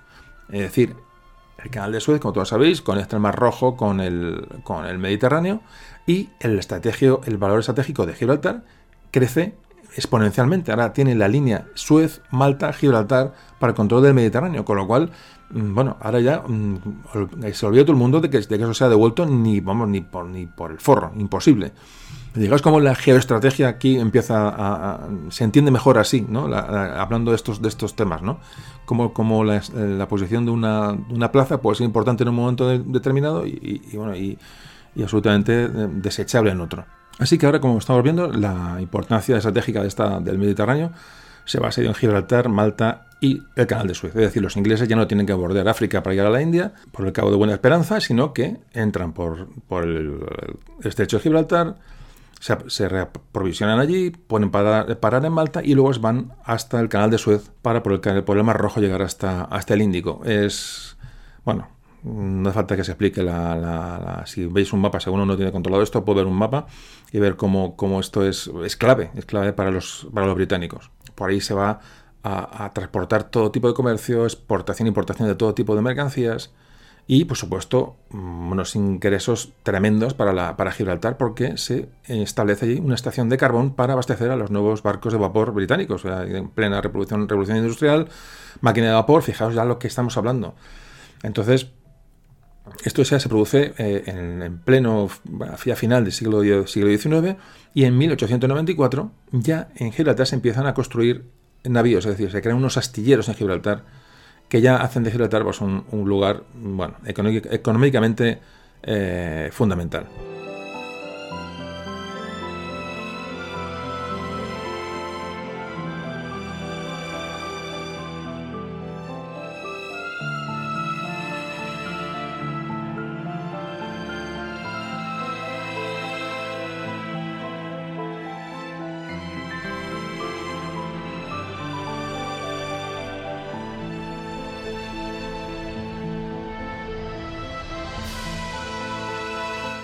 Bueno, y nos metemos en el siglo XX. En el siglo XX, justo a principios, en 1908, se produce un hecho muy importante cuando el, embajador británico en Madrid informa al gobierno español bueno, de que se va a construir una verja en el istmo de Gibraltar para evitar el contrabando. Entonces, bueno, aquí es cuando, cuando España, bueno, nunca ha reconocido a España la, la, construcción de esta verja, es una cosa que se hace de manera traicionera, es decir, es un problema de avance territorial claramente ilegal con respecto al Tratado de Utrecht. Eso se produce a principios del siglo XX. En la época de Franco, en 1938, el Reino Unido reconoce el régimen de Franco en plena guerra civil. De hecho, en Gibraltar había dos, dos, consulados, uno republicano y otro nacional, lo que va a hacer que Gibraltar bueno, pues, pues sea testigo de varios acontecimientos relacionados con la guerra civil durante esta, durante esta época. De hecho, en mayo del 37, un navío británico de la Armada Británica tiene que ser remolcado a Gibraltar porque había chocado con una mina, eh, minas, minas que se pusieron durante la Guerra Civil Española, donde murieron varios soldados británicos. En junio de este mismo año, el 37, el acorazado alemán Deutschland eh, atracó en el puerto de Gibraltar con la tripulación muchos eh, heridos y muchos muertos tras ser bombardeado por aviones, aviones republicanos. En el 38, en agosto, el destructor republicano 10 se, eh, bueno, se, refugia en Gibraltar tras ser atacado por el, por el Canarias eh, y, entra con muchas bajas. En fin, la serie participa Gibraltar en la guerra civil, digo, de manera testimonial, pero participa. Y es ya durante la Segunda Guerra Mundial, entre el 39 y el 45, cuando Gibraltar se convierte bueno, en un lugar tan importante y una fortaleza eh, una fortaleza que, protege la entrada al Mediterráneo y su población es evacuada. Eh, se construye a final del 39 una, la base aérea, la pista de aterrizaje que hay en el, istmo de, Gibraltar, un territorio que no fue cedido en, Utrecht, y donde, donde, hoy está el aeropuerto de Gibraltar, es un terreno tomado por, por, los ingleses de una manera absolutamente ilegal con respecto a Utrecht. Bueno, esto ya, estaba allí en, la, Segunda Guerra Mundial. Hasta entonces había sido, un, había sido un hipódromo, por lo visto, pero se convierte en, aeródromo. En 1940 son evacuados de Gibraltar casi 17.000 gibraltareños que son evacuados a, fundamentalmente a, Casablanca, al protectorado francés que hay en, Casablanca, en Marruecos. Otros van a Londres, otros van a. incluso fueron a Jamaica, es decir, bueno, la, se, va a evacuar Gibraltar ante el peligro bélico que existe en la zona. Y se convierte, por supuesto, Gibraltar en un básico para el abastecimiento de Malta, como ya era hasta entonces, pero ahora durante la Guerra Mundial. Durante la Segunda Guerra Mundial, Gibraltar es mm, bueno, más importante si cabe. De hecho, los, los, alemanes planearon la invasión de Gibraltar, se, diseñó una operación llamada Operación Félix, que bueno, que pasaría la intención de tomar Gibraltar y devolvérselo a, España, a Franco, que está en este momento en el poder. Pero vamos, eh, se pensó hacerlo cuando se tomara Rusia. Rusia nunca se llegó a conquistar, como todos sabéis, entonces aquello se quedó aquello se quedó en un proyecto. Bueno, de hecho, durante la Guerra Mundial, el Peñón de Gibraltar fue atacado en algunas ocasiones por buzos, buzos italianos que estaban estacionados en Algeciras y llegaron hasta, hasta Gibraltar y provocaron algún tipo de, atentado tampoco muy importante. Pero bueno, este fue, este un poco la historia del siglo XX de Gibraltar hasta que llegamos bueno, a, mm, la época franquista y bueno, y aquí llevamos un poco a hablar, vamos a cortar un momento el tema ya histórico, es decir, yo creo que queda bastante bueno, explicado la historia de Gibraltar y acontecimientos durante hasta, digo, hasta el siglo XX, hasta, hasta el final de la, de la Segunda Guerra Mundial. Y aquí vamos un poquito a redactar en esta última parte del audio de la interpretación de los pactos del Tratado de Utrecht, de los convenios, de un poco de la política internacional que afecta a Gibraltar. Creo que es una parte importante del audio y que vamos a empezar bueno, hablando del Tratado de Utrecht, para ir fijando conocimientos sobre el tema. Bueno, a los 10 años más o menos de acabar la guerra de sucesión, se firma la paz de Utrecht. La paz de Utrecht, o el Tratado de Utrecht, que lo redacta, eh, se redacta entre Francia e Inglaterra. Esto ocurre en 1713. Repito, cuando termina la guerra de sucesión, española, se aborta la entrada en el reino español o en la dinastía española de los Austrias de con Carlos, el archiduque Carlos de Austria, y bueno, va a instaurarse la dinastía borbónica en España con Felipe V, Felipe de Anjou. Cuando acaba esta guerra, España firma estos tratados y se adhiere al tratado, de Utrecht, entre que, que organizan o se redactan entre Francia e Inglaterra, en los que lo que afecta a España, que es lo más, lo más fundamental, se cede derechos comerciales en América y se cede Gibraltar y Menorca. O hablamos que Menorca se recupera posteriormente, pero bueno, hasta, nos hemos ido al final de la guerra de sucesión y se pierde Gibraltar y Menorca, que es lo que a nosotros nos afecta en este momento. Un tratado que va a ser mm, violado en numerosas ocasiones por el Reino Unido, sobre todo en lo que, lo que afecta a sus fronteras, ya que fijaos, actualmente tiene más del doble de territorio que, lo que se cedió en Utrecht. El problema de Gibraltar es distinto a otras disputas de territoriales internacionales porque se trata de una cesión territorial restringida hecha por un Estado mm, constituido y reconocido como es España a otro del mismo nivel que es el Reino Unido. Es decir, no es una colonia. Esta circunstancia de que no sea una colonia es lo que ha impedido que se descolonice y la posterior independencia de Gibraltar que han intentado muchas veces los ingleses y ha sido rechazado por Naciones Unidas. Es decir, los ingleses lo que han intentado es hacer, eh, proponer la autodeterminación de Gibraltar como una colonia. Es decir, yo, yo, vaya, yo descolonizo Gibraltar y es una colonia independiente, pues asociada a Inglaterra, asociada a la Commonwealth, asociada a lo que sea. Bueno, eso no se consigue porque Naciones Unidas lo rechaza. Es decir, no es una colonia, puesto que bien es una cesión territorial de un Estado constituido a otro Estado constituido. Es decir, no es una conquista colonial, no es, tenía, un, tenía un dueño que era España. Entonces los ingleses siempre intentaron eh, eh, tratar Gibraltar de una manera colonial para acceder a eso, a su, a su independencia. Es decir, el Reino Unido no dispone de una soberanía plena sobre el territorio, sino que según se desprende del Tratado de Utrecht, dispone de una propiedad que le da derecho a su uso, pero no a enajenarlo. Esta es la clave del Tratado de Utrecht. Entonces, voy a leer un poco las partes del texto del artículo décimo de, de Utrecht, del Tratado de Utrecht, que es lo que afecta a Gibraltar, que además, por cierto, se redactó en latín en su momento. Nada, son unos, son unos párrafos cortos para que os hagáis una idea. Fijaos, artículo décimo dice: El rey católico, por sí y por sus herederos y sucesores, cede por este tratado a la corona de la Gran Bretaña la plena y entera propiedad de la ciudad y castillo de Gibraltar, juntamente con su puerto, defensas y fortalezas que le pertenecen, dado la dicha propiedad absolutamente para que la tenga y goce con entero derecho y para siempre, sin excepción ni impedimento alguno. Pero para evitar cualquier abusos y fraudes en la introducción de las mercaderías, quiere el rey católico y supone que así se ha de entender que la dicha propiedad se ceda a la Gran Bretaña sin jurisdicción alguna territorial y sin comunicación alguna abierta con el país circunvecino por parte de tierra. Y como la comunicación por mar con la costa de España no puede estar abierta y segura en todos los tiempos, y de aquí puede resultar que los soldados de la guarnición de Gibraltar y los vecinos de aquella ciudad se ven reducidos a grandes angustias, siendo la mente del rey católico solo impedir como queda dicho más arriba, la introducción fraudulenta de mercaderías por la vía de tierra, se ha acordado que en estos casos se pueda comprar a dinero de contado en tierra de España circunvencina la provisión y demás cosas necesarias para el uso de las tropas del presidio, de los vecinos u de las naves surtas en el puerto. pero si se aprendieran algunas mercaderías introducidas por Gibraltar ya para permuta de víveres o ya para otro fin, se adjudicarían al fisco y presentar la queja de esta contravención del presente tratado serán castigados severamente los culpados. Y por último, dice, si en algún, tiempo a la corona de la Gran Bretaña le pareciera conveniente dar, vender, enajenar de cualquier modo la propiedad de la dicha ciudad de Gibraltar, se ha convenido y concordado por este tratado que se dará a la corona de España la primera acción antes que a otros para redimirla. Bueno, pues hemos leído el texto fundamental de Gibraltar sobre el Tratado de Utrecht que afecta a Gibraltar y se deducen tres condiciones fundamentales de lo que hemos leído. Primero, se define el territorio cedido como la ciudad y castillo de Gibraltar, juntamente con su puerto y defensas y fortalezas que le pertenecen sin plazo de tiempo, pero sin jurisdicción alguna territorial. Muy importante, no, hay jurisdicción territorial. Es decir, y se cede solamente la ciudad y el castillo y el puerto, nada más.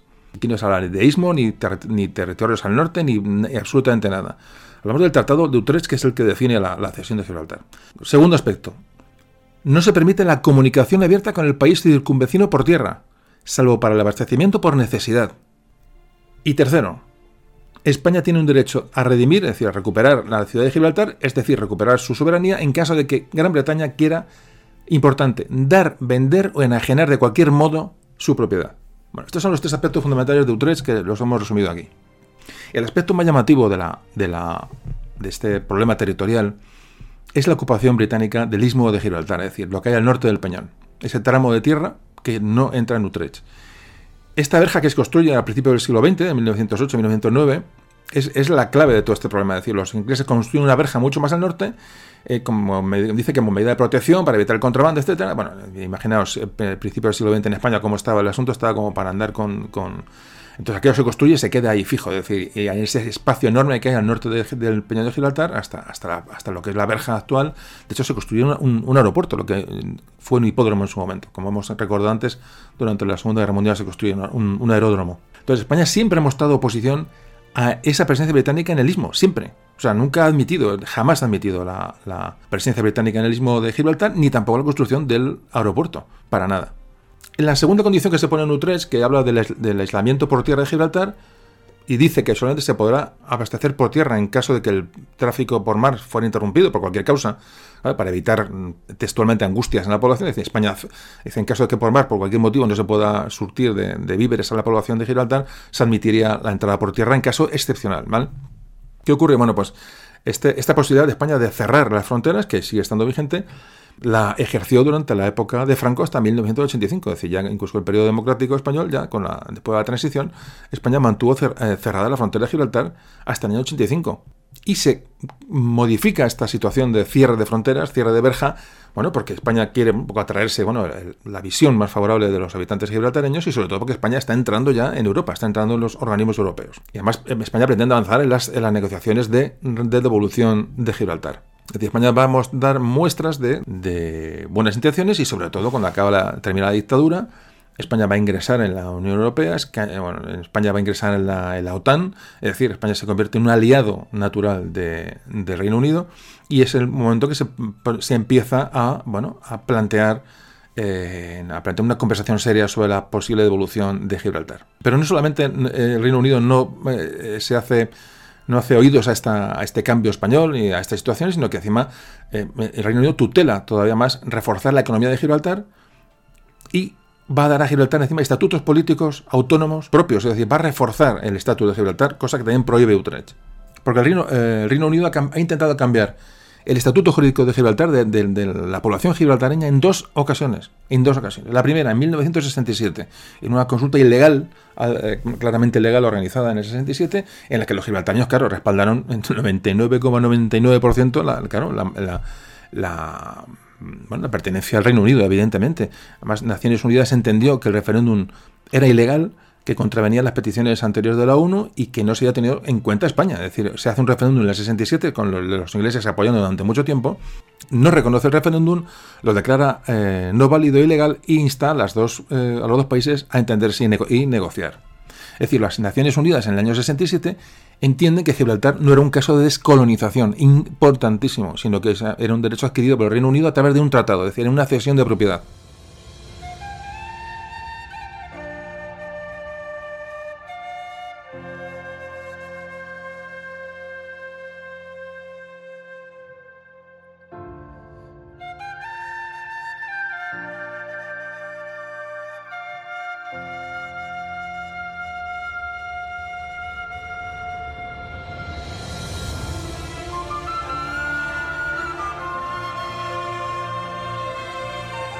Claro, al no poder lograr una independencia de Gibraltar internacionalmente reconocida, que es lo que el Reino Unido quería, va a redactar lo que se llama una orden constitucional en 1969. Es decir, va a dotar una, un, un texto constitucional a Gibraltar, absolutamente prohibido y no contemplado en Utrecht. Claro, acudir en el año 69 a tratados de 1704, o 1713, perdón, eh, claro, puede parecer ridículo, pero la, ley internacional, las leyes internacionales, el derecho internacional, esto es, esto es mm, básico, clave y es entendible, aunque a nosotros nos pueda parecer raro, pero Utrecht en el año 1713 es el tratado que ahora mismo se analiza y, es el tratado que se firmó en su momento por las autoridades españolas y británicas. Bueno, el caso es que eh, le van a dar un trato constitucional, una orden constitucional, llamo un texto constitucional a Gibraltar en el año 69, algo absolutamente ilegal y que automáticamente de facto sería provocaría, según Utrecht, la devolución del peñón de Gibraltar. Así que ya digo que seguimos con Utrecht. La ONU no reconoce la colonia de Gibraltar.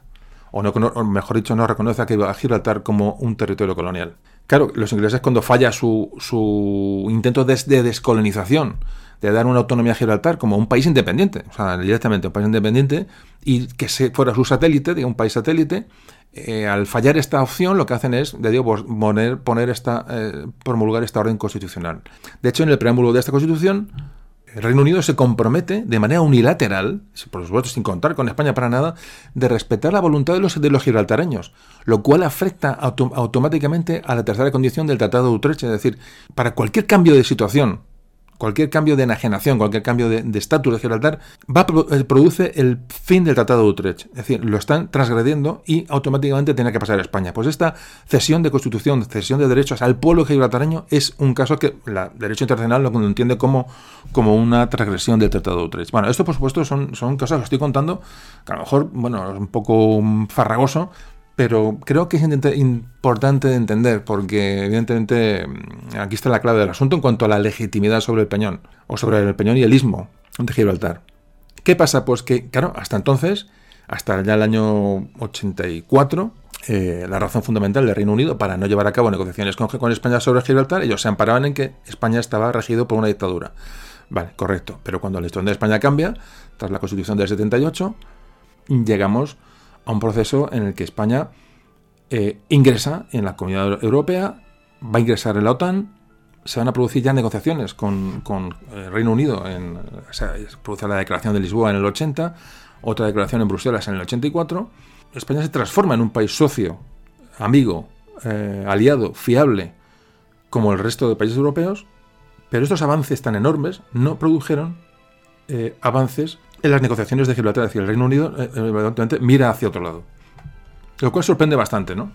Esto es, un proceso enquistado, es decir, más tarde, y voy a ir un poco deprisa, la segunda fase negociadora va a tener un tiempo del presidente Aznar, como todos sabéis, cuando, bueno, cuando aquella famosa alianza con la guerra del Golfo, etcétera, con Blue, con Bush, con Blair, en En esta, esta aprovecha el gobierno español de estas buenas relaciones con el Reino Unido eh, con bueno, para, intentar desbloquear el, el tema de Gibraltar pero nunca se ha ido plasmado esto en ningún documento, jamás.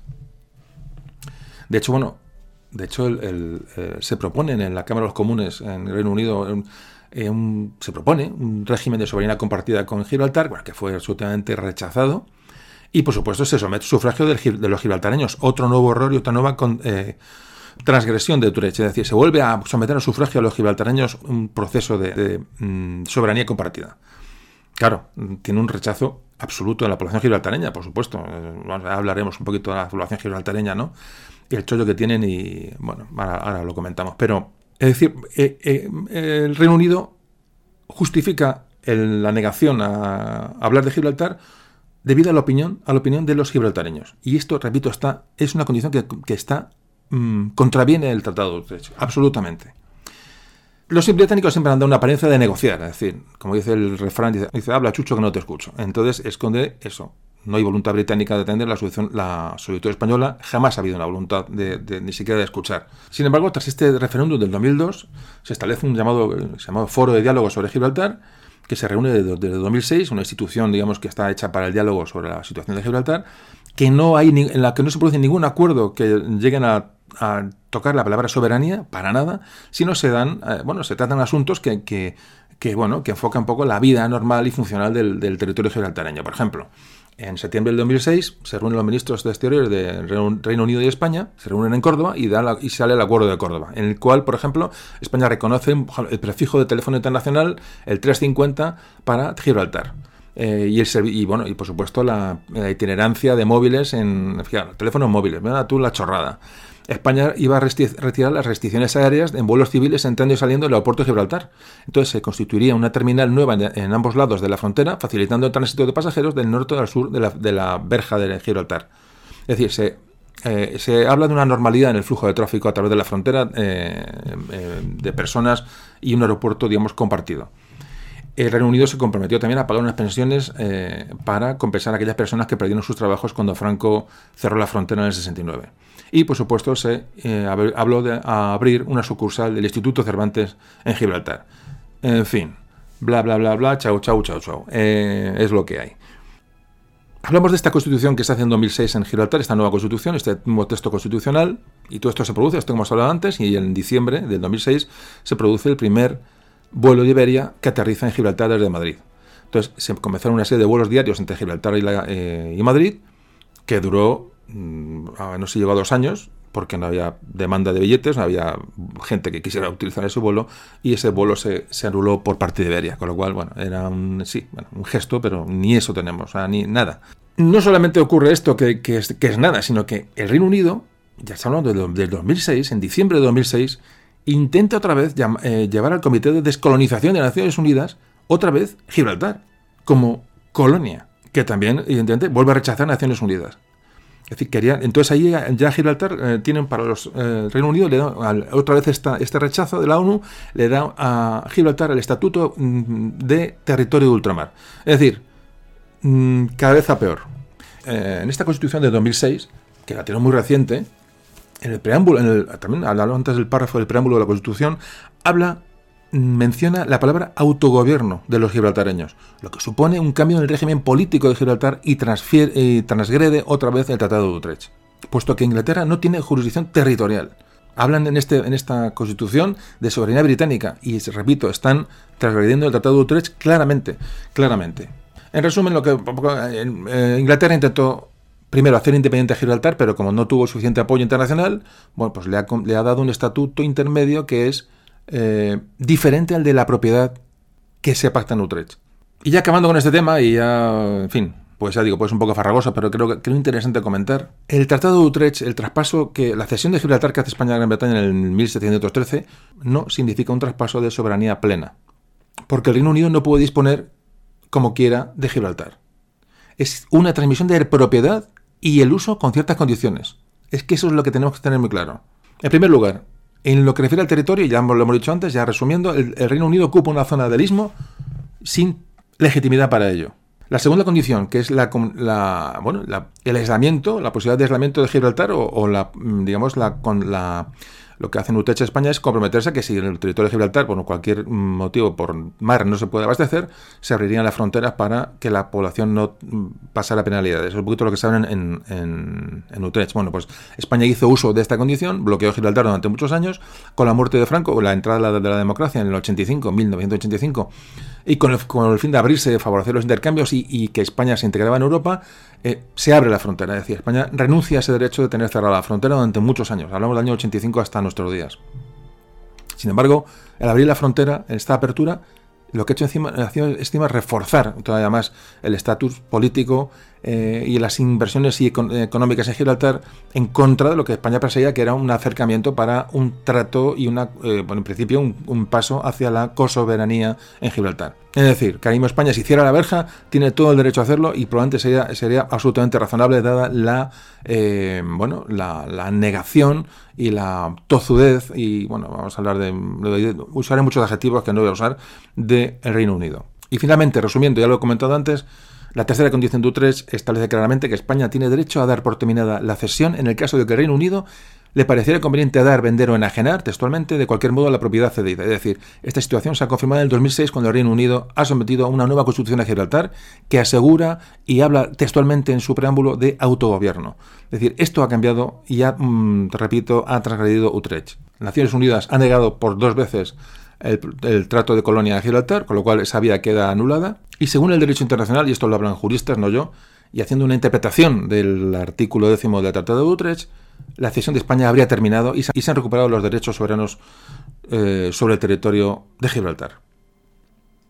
Si España diera este paso, que no lo ha dado, es decir, denunciar esto que ha hecho Reino Unido, que no lo ha denunciado, bueno, pues, pues obligaría a Reino Unido a dar una respuesta, a ver, a ver, bueno, a ver qué, a ver qué contestan jurídicamente, decimos, o sea, eh, eh, y, denunciar que lo que han hecho los eh, que ha hecho Reino Unido en Gibraltar supone motivo para la devolución del territorio de España y, la, y el fin del, digamos, se ha trasgredido el Tratado de Utrecht.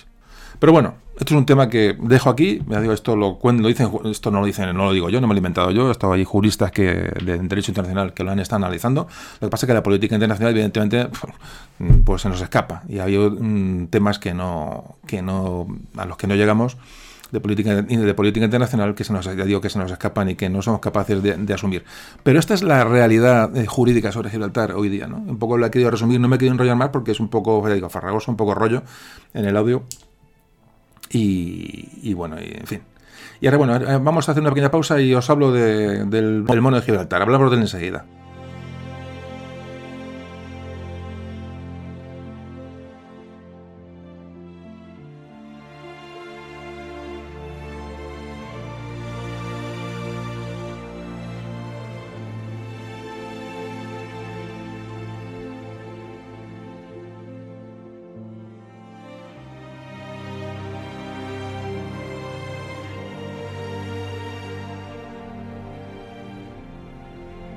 Bueno, vamos a hablar del mono de Gibraltar, que es, eh, vamos a quitar un poquito de, vamos a quitar carga al asunto. El mono de Gibraltar, que todos habéis oído hablar de los, de los macacos que hay en Gibraltar, que es la única especie de, primate que pues, se puede encontrar en Europa hoy día en libertad, la que hay en, la en Gibraltar. Son unos monos sin cola, que, parece que son una, es una eh, especie mm, difícil de encontrar no se sabe exactamente cómo llegaron estos monos a Gibraltar, se habla que fueron los árabes los que los llevaron desde África o los eh, británicos después de, bueno, después de, tomar el peñón de Gibraltar. Están en peligro de extinción en Argelia y Marruecos, de donde son originarios, pero en Gibraltar están protegidos. Así que, bueno, se crea una leyenda en torno al mono de Gibraltar, diciendo que, bueno, que el Reino Unido tendrá Gibraltar en su posesión siempre que, que esos monos sigan residiendo en el peñón. Eh, de hecho, Churchill eh, mandó traer estos monos desde, Marruecos y Argelia durante la Guerra Mundial para, bueno, para que, para que no, no se extinguieran en el peñón y bueno y un poco eliminar esos esos eh, bueno esa posibilidad de que la leyenda de la leyenda o esos esos presagios se cumplan, ¿no? De que si desaparece el mono, el Reino Unido pierde Gibraltar. Hoy día hay casi 300 monos que habitan en, en el peñón, en la roca, y bueno, es un tema un tema menor, pero bueno, que conviene, que conviene comentar, si me digo, por, por redondear el audio. Mm, bueno, hablando de, la actualidad, ¿qué, pasa en la actualidad? Porque también queréis un poco saber un poco una aclaración sobre cómo está ahora mismo el tema de Gibraltar. Se ha producido uno de los hechos más eh, lamentables, bajo mi punto de vista, eh, de la historia reciente de Europa, que es la salida del Reino Unido de la Unión Europea. O sea, Europa que se está dando mm, tortas durante siglos la cantidad de muertos que han producido, sobre todo, bueno, las guerras eh, de, ancestrales, ya que han causado millones y millones y millones de muertos. Y cuando, perdón, cuando, Europa eh, comienza un camino común, un idioma, un idioma común, que puede ser inglés, aceptado por casi todos, eh, una moneda común que es un logro tremendo, bueno, pues aparece la isla y se salen de la Unión Europea. ¿Cuál es el problema de todo esto para mí? Eh, primero, bueno, de hecho el hecho en sí, ¿no? Eh, yo, soy, pues yo, soy un europeísta declarado, es decir, es, muy difícil en el siglo XXI eh, mirar hacia otro lado. Bueno, hay algunos que mira hacia la este, vuelven hacia sus terruños y sus burbujas y no miran hacia afuera, con lo cual, bueno, cada uno, que, que cada uno se condene como quiera, pero el, europeísmo es, tender hacia, hacia la comunidad que tenemos fuera, hacia las raíces que tenemos con Europa, ¿no? el compartir con países europeos toda nuestra, nuestra cultura, nuestra riqueza. De hecho, nos sirve mucho de protección, decía muchos países de protección, estar englobados en una, en una alianza o en un sistema de común de vida, es decir, evitaría eh, posibles derivas eh, no, no, deseadas en cualquier país, no solamente en España, sino en cualquier país. Decimos, te sientes protegido por una comunidad externa que, que, ya son amigos, aliados y, con una cultura igual. Es hoy todo el mundo usa el mismo móvil, todo el mundo habla inglés, todo el mundo viaja con facilidad, todo el mundo sale de Erasmus, la gente joven ha salido, a ha contactado con, gente de fuera, es decir, en la, vida ha cambiado mucho en Europa, pero esta gente se sale, se sale porque son británicos y, en fin. Pero el problema, digo, de esto no solamente, y me estoy enrollando con un tema, un poco comentario personal, espero que me lo permitáis, creo que estoy, estéis de acuerdo en lo que estoy diciendo, pero eh, reflexionando sobre esto, lo que a mí me, me asusta un poco de esto es la polarización de las sociedades. Es decir, está ocurriendo en Inglaterra, un 50% que sí y un 50% que no. Es decir, hay un 50% de la población que sigue anclada en, la brocha gorda. Y entonces me viene a la memoria lo que el otro día hablábamos con Fernando, con el audio de, de Una historia de locura. Psiquiátricamente eso tiene una, una definición, además al final del audio lo comentábamos, es decir, hay una necesidad de, de, unirte a una tribu, a un grupo, para oponerte al de enfrente. Es decir, y esto lleva a la fanatización y esto lleva al desastre. Es un poquito el comentario y redundo en lo que hablamos en el odio tan interesante que grabamos el otro día de la historia de la locura con, con un psiquiatra. Digo, si alguno no lo ha escuchado, me gustaría que lo escuchara, que vale la pena, de verdad. Y nada, comento esto porque, porque la situación actual es esta. Es decir, eh, el Reino Unido se ha ido de la Unión Europea después de, decenios, de, decir, no, no, se entiende, decir, es un, no, se entiende, no se entiende porque la parte de población eh, británica que, quiere estar en Europa y que es gente, bueno, pues gente, digamos, eh, con la cabeza amueblada, pues se siente coartada por la otra parte de la, población de la, brocha gorda que son convencidos con brochazos. Yo hablo de brochazos con ideas genéricas, vagas y demagógicas y populistas. Aquí en España está pasando lo mismo. Se atrae una serie de población a las urnas con brochazos, con argumentos absolutamente banales, básicos e infantiles. ¿no? Y hay gente que acude a eso. Es decir, esa gente acude a eso porque no tiene una formación. Y ese es el problema, lo que a mí me, me asusta y me asusta del famoso Brexit, que es que lo hemos vivido todos recientemente. Entonces, esto lo estamos viviendo ahora mismo. Como eh, el Reino Unido se, se, va de Europa a una a costa de, problemas que van a tener problemas graves económicos según todos los economistas lo están diciendo incluso los propios británicos están asustando de lo que hacia dónde se dirigen es decir el comercio está aquí la, unión comercial es importantísima las alianzas es decir además en el momento que vive Europa respecto al mundo eh, China está avanzando de una manera mm, exponencial Europa está quedando atrás en todos los aspectos, estamos, está, el eje del mundo se está trasladando a Asia y ya no está en el Atlántico ni mucho menos y, aquí estamos nosotros peleándonos por... En fin, eh, si os recordáis la caída del Imperio Romano, pues yo creo que está produciendo una cosa parecida en Europa, ¿no? A nivel, a nivel europeo. Pero bueno, hay que intentar parar este golpe e intentar recuperarlo, no hay que rendirse. Y hablaba del Brexit, porque a nosotros nos afecta en la... Pero una cosa de contar esta historia, porque me ha, me salido solo, ya no sé por dónde voy, me, enrollo, pero son opiniones, opiniones, personales un poco, bueno, pues que me gusta poner aquí. Que no es cuestión de... No os quiero meter ninguna idea personal, sino que es una reflexión que hago sobre todo lo que está sucediendo en el momento actual. Entonces la... Eh, no sé por dónde iba. Que os iba a contar el Brexit ahora estamos en noviembre de 2018, es decir, este audio lo escucharéis durante, a lo mejor durante dentro de 10 años y esto no tenga ninguna, validez, lo voy a dejar aquí, pero que sepáis que esto era la sensación de una persona que está viviendo actualmente el proceso de descomposición de la Unión Europea, que espero que no, que no llegue a descomponerse, evidentemente, espero que Europa sea fuerte, pero la salida del Reino Unido es un golpe duro, desde luego, y esto ocurre en noviembre del 2018, repito. Entonces, en estos momentos, no sé lo que pasará el día de mañana, pero la Comisión Europea y el Reino Unido han acordado un texto que establece cómo serán las relaciones entre los dos, es decir, entre Europa y el Reino Unido, la Unión Europea y el Reino Unido, una vez que se produzca la salida del Reino Unido de la Unión Europea.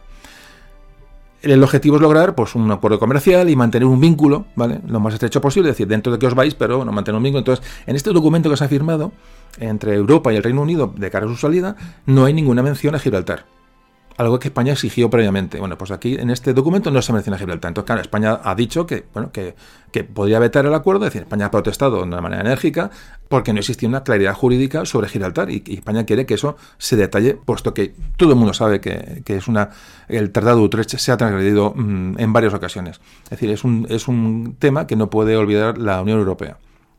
Entonces se ha hecho un parche, eh, después de esa declaración, eh, y se han adjuntado dos declaraciones, dos anexos a el Tratado de Salida del Reino Unido, relacionados con Gibraltar. Dos declaraciones, una que firma el Reino Unido y otra que firma la Unión Europea. Entonces, España al final no vetó este acuerdo porque mm, dijo que, que se habían aceptado las exigencias españolas. Bueno, hay muchas opiniones al respecto, yo no voy a opinar sobre el asunto. Entonces, este artículo 184, que es el, en el Tratado de Retirada del Reino Unido, que es el que España denuncia, en el que parece que, sin conocimiento de España, bueno, mm, se ha tratado la salida Reino, Reino Unido sin tratar el tema de Gibraltar. Entonces, España ya habrá hablado con Europa constantemente y está ya aceptado que, que cualquier acuerdo futuro sobre Gibraltar, en caso de salida del Reino Unido, tendría que contar con el visto bueno de España, y esto no se produjo. Y yo digo, entonces España amenazó con vetar el acuerdo de salida. Entonces, al final, bueno, parece que se ha llegado con dos parches, se han puesto dos parches, eh, dos declaraciones. Entonces, ¿qué, realmente cómo ahora mismo la situación de Gibraltar? ¿Qué se ha acordado en la salida del Reino Unido de la Unión, Europea? Entonces, en este acuerdo se dice que que en cuanto al alcance territorial de los futuros acuerdos entre la Unión Europea y el Reino Unido, está claro que, una vez que el Reino Unido abandone la Unión, Gibraltar no se incluirá en el alcance territorial de los acuerdos que se celebrarán entre la Unión y el Reino Unido. Esto está en, una declaración anexa. Y luego hay una carta del embajador británico ante la Unión Europea, fijaros, no es una persona de peso, pero bueno, dice en nombre del, gobierno británico que, que, promete interpretar los acuerdos en el mismo sentido que lo hace Europa. Esta ha sido la contrapartida obtenida por España. En España, ¿qué se dice después de todo esto? Es decir, eh, después de este par ya se ha puesto. Bueno, pues eh, en España el gobierno ha dicho textualmente, hemos logrado la garantía suficiente para poder abordar la, solución a un conflicto que dura más de 300 años entre el Reino Unido y España. Más textualmente, es un acuerdo histórico que permitirá a España tener una negociación directa con el Reino Unido sobre Gibraltar. Y una tercera declaración, he sacado eh, textualmente, ¿vale? para resumir, dice, estamos en una posición de fortaleza respecto a Gibraltar que no hayamos tenido nunca y España tendrá ya para siempre la llave de la relación entre la Unión Europea y Gibraltar, lo que supone un logro de Estado con repercusiones que van a durar mucho tiempo. Esto es lo que dice el gobierno español. Vale. Esto eh, la, posición del Reino Unido es inamovible. ¿Qué valor jurídico tiene para la, gente que digamos, controla, sabe y es profesional del derecho internacional? Fuentes comunitarias que he leído en Europa Press, en la agencia Europa Press, agencia de información, mm, y son fuentes comunitarias eh, solventes, Mm, textualmente dice, se trata de una declaración política sin ninguna validez jurídica. Y dicen que lo que se ha hecho es confirmar que España está, es, eh, como un Estado miembro, tiene un poder que ya estaba acreditado. Es decir, es, textualmente dice, es como decir que, es, como decir que el sol sale mañana. Esto lo dice la fuente eh, comunitaria. Es decir, que no, no se ha tocado absolutamente nada. Una posición, eh, en un momento de haber, de haber avanzado y se ha quedado la cosa como estaba en un momento estático. Hay una catedrática en Derecho Internacional que ha analizado esta, esta declaración y dice que sí tiene efecto jurídico. Es es relativamente frecuente que cuando hay un problema de este tipo se utilicen declaraciones anejas o anexas a los tratados. Y esta catedrática también dice que el Reino Unido no podrá decir en el futuro que Gibraltar forma parte del territorio del Reino Unido a los fines de cualquier tratado que la Unión Europea celebre con ellos. Bueno, y bien, hemos hablado de muchas eh, opiniones del gobierno español, de la Unión Europea, del, Reino Unido, pero vamos a ver al, cuál es la opinión que aquí realmente pesa. La opinión de los gibraltareños, es decir, de la población beneficiada con este estatus. Eh, ¿Qué opina, ¿Qué opina la mafia? Que realmente aquí tiene que hablar, ¿no? Los, los que están chupando del bote durante, durante ya siglos, ¿no? Este proceso ha sido interpretado por el ministro principal de Gibraltar, Fabián Picardo, como una forma de matar cualquier atisbo de concesión a España. Esta es la clave. ¿Qué opinan los gibraltareños? Pues dicen que eh, han matado cualquier atisbo de concesión a España. Esto es con lo que tenemos que quedar, con lo que están viviendo el cuento allí durante siglos. Y eh, así considera el, primer ministro que no se ha hecho ninguna concesión y que la futura relación de Gibraltar con la Unión Europea será negociada por Londres. Y dice, textualmente, estoy muy contento por este documento tan específico del gobierno británico en relación con las cuestiones planteadas por España. Esta comunicación del Reino Unido contrarresta directamente y es un toque en la cabeza para cualquier idea de que el Reino Unido haya acordado aspecto alguno de la declaración de la Unión Europea sobre la futura situación de Gibraltar. Esta es la clave del asunto. Mm, vamos a dejarnos de... Hemos hablado un poco de todo, pero ¿qué opina el afectado fundamental, el interesado fundamental? Gibraltar pues esto es lo que opina, que ha sido un paso adelante y, un, y una, en que, que, las cosas permanecen inamovibles, es más, casi mejor de lo que estaban antes. Esto es lo que opinan allí, con lo cual, bueno, yo creo que esto es bastante, bastante aclaratorio sobre la situación actual del Peñón de Gibraltar. Bueno, ya vamos a ir, estamos acabando, vamos a ir con el, no sé cuánto tiempo llevamos seguir la grabación, no tengo ni idea. Es un tema que pensaba que iba a ser corto, pero yo creo que se alarga un poquito más de lo que yo pensaba.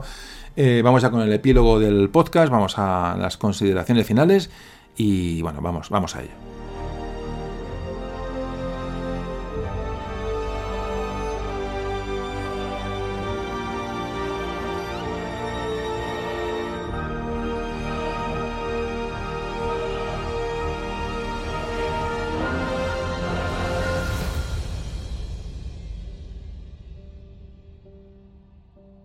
Volviendo al asalto a Gibraltar de que hablábamos en la Guerra de Sucesión Española, ya en su momento fue un acto, un acto que se consideró como un acto de piratería y rapiña, no solo por los españoles, sino incluso por personajes insignes británicos.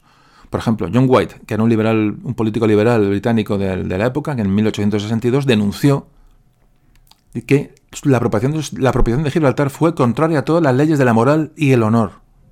Ojo, el hispanista escocés, Atkinson, en el año 1954 declaró que la toma de Gibraltar fue un acto de piratería claro. Tenemos otros testimonios, o un historiador de fama internacional, Arnold Toynbee, que en el 1966 rechazaba el sentido que tenía la colonia de Gibraltar en, bueno, situada en territorio español. Pero fijaros, la propia enciclopedia británica, en las, ediciones mm, que iba editando hasta, hasta comienzo del siglo XX, define Gibraltar como algo realmente textualmente, realmente vergonzante en la memoria de Inglaterra y su toma más propia de piratas que de caballeros con honores militares. Esto es lo que habla la enciclopedia eh, británica a finales del 19 y comienzo del 20. Claro, esto evidentemente la historia la han reescrito los ingleses, eh, han pasado los siglos y el asalto a Gibraltar, bueno, hoy se considera como una, gloria, ¿no? una batalla épica en contra aquellos 100 100 soldaditos españoles que al mando de un sargento mayor defendieron como pudieron el peñón de Gibraltar en una, un acto de, digo, de piratería y de, y de asalto a traición, ¿no? Pero bueno, son cosas de la guerra y no hay ningún problema. Es decir, España ha hecho cosas parecidas, Francia, eh, Holanda, todo el mundo. Es decir, no, no, no nos vamos a sentir. Pero, no se puede considerar esto como un, como una, digo, como un pasaje glorioso de la historia militar británica, ni mucho menos. Y con el paso de los siglos, los británicos, como antes decía, han seguido reescribiendo la historia, que es lo que hoy estamos soportando, la leyenda negra, etcétera, etcétera, etcétera. Por ejemplo, casos como el corsario Drake. El corsario Drake, que, bueno, un pirata eh, consentido, un corsario consentido, eh, que para la historia de Inglaterra es uno de sus mayores, sus mayores héroes nacionales, cuando realmente era lo que era, pues una cosa parecida a Gibraltar. Entonces, fijaros cómo cambia la cosa. El, asalto a Gibraltar, que ha pasado de ser considerado como una vergüenza, un acto de piratería por los propios ingleses, a ser hoy en el siglo XXI una página heroica en su historia. Esto es un poquito con lo que nos tenemos que quedar. Y sobre el Tratado de Utrecht y sus, y sus transgresiones, ya hemos hablado suficientemente eh, durante estos últimos minutos, pero hay un tema importante y es, fijaos, en los, eh, esto es una cosa que está oculta en la historia de España, se ha ocultado siempre, no sé por qué, pero se ha, se ha ocultado. Los asedios, durante, sobre todo durante el siglo XVIII. Las bajas españolas pudieron ser perfectamente, están calculadas en 50.000 bajas, perfectamente, y 50 navíos de guerra, es decir, Nunca se ha reconocido estos hechos en el intento de toma de Gibraltar, que era prácticamente inexpugnable. Es un pasaje de la historia que permanece ahí, oculto, y que todos debemos de conocer, aunque bueno, sea bueno o malo para nosotros. Es decir, pero ha habido un fracaso en el intento de toma de Gibraltar, es una espinita que hay clavada históricamente y que debemos de, debemos de reconocer. Y, pero mucha gente dejó su vida y dejó sus esfuerzos para intentar recuperar Gibraltar. Es decir, muchos los militares españoles, que los que hemos hablado aquí, creo que antes lo comentaba, aparte de las campañas en África, campañas en América, batallas con de mil, de mil eh, condiciones, estuvieron en, en, un intento de tomar Gibraltar. Pero como llegó a decir un general español de la época, del siglo XVIII, dice, Gibraltar es inexpugnable. Realmente llegaron a darse con decir, es, imposible, es imposible. Y en fin, ya cerramos el audio con un contencioso que evidentemente va para largo. Intentado un poco de información sobre la historia y sobre las condiciones eh, políticas, jurídicas también de cómo está Gibraltar. La verdad, para mí, real, es, es un hecho vergonzoso que en el siglo XXI entre dos países aliados esto pueda ocurrir. Esto es una cosa clara. Se decía que con la muerte de Franco y la entrada de la Unión Europea y la OTAN se llegaría a un acuerdo razonable sobre el tema de Gibraltar, es decir, llegar a una, una soberanía, es decir, llegar a un estatus bueno, más o menos razonable, eh, acorde a, los tiempos que vivimos. Esto no ha ocurrido, todo lo contrario. Pero fundamentalmente, detrás de Gibraltar, del problema de Gibraltar, se esconden tres aspectos, a mi modo de ver. ¿eh? A mi modo de ver. Esto es opinión personal, a modo de resumen. Uno, Primero, el ridículo intento de, Reino Unido de mantener vivo el viejo león británico, este león británico que, se paseó por el mundo en el siglo XIX con maravilla. El imperio británico del XIX para mí es admirable, siempre lo he dicho. Pero querer mantener vivo ese, león británico, ¿no? ese viejo león británico, eh, que hace tiempo que ya está en el zoológico ese león, me parece absolutamente ridículo. Eso es lo que pretenden. Esa parte de la sociedad inglesa, ¿no? Esa que antes hablaba de la polarización de la sociedad, pues esa parte ahí sigue en ese, en ese intento. Me parece absolutamente ridículo, ridículo y anacrónico. Segundo aspecto que veo importante es el poco peso que tiene España internacionalmente. Mm, lo poquito que tenemos lo hemos, perdido, pero nosotros mismos lo hemos dejado, se nos ha ido por la alcantarilla. Y bueno, es una pena realmente, pero somos, nosotros mismos nos, hemos, nos estamos autodestruyendo.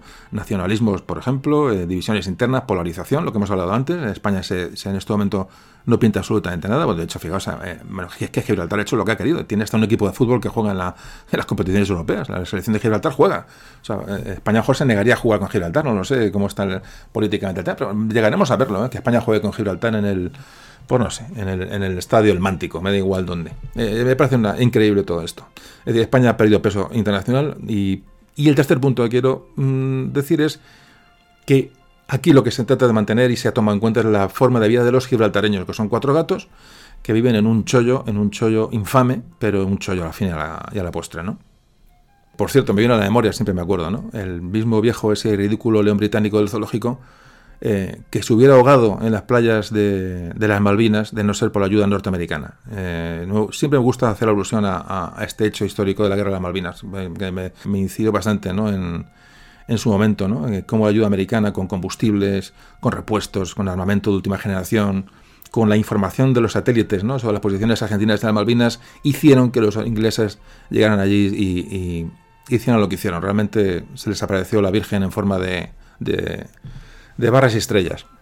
Que no soy anti-inglés ni ascendiente nada, eh, que quede muy claro, pero las cosas en su sitio. Lo que pasa es que hay una parte de la sociedad británica que a la que hay que contentar y no hay que molestar sobre todo a la mafia gibraltareña eh, y estamos ahí atascados, estamos atascados. Eh, de hecho, fijaros, los, gibraltareños apoyan unánimemente, unánimemente la permanencia en la Unión Europea, después de París ha sido un palo, claro. Ellos querían chupar de, todos los frascos posibles y, uno se les ha ido. a decir, se encuentran un poco, un poco más aislados, ¿no? Ante la posibilidad de que España cierre, por ejemplo, la verja, que es, que, es una cosa que, que, temen, ¿no? En fin, eh, un tema para mí que es, que es importante conocer y llegar un poquito al fondo. Ya digo que el Peñón de Gibraltar, si no fuera por estas actividades que se producen dentro del Peñón, ilegales, ilegales y alegales. Como todos estos, habéis visto las lanchas, ¿no? Las lanchas con, lanchas con droga que huyen de la Guardia Civil y se meten en, Gibraltar. Es que, es, que, estamos hablando de hechos, no, esto, no, es ninguna invención. todo que es un paraíso fiscal, evidentemente, ahí están todas las empresas de juego online, que estas vergonzosas empresas de juego online que están arruinando a gente joven y no joven en España y en todo el mundo apostando a eh, online, están alojadas en Gibraltar.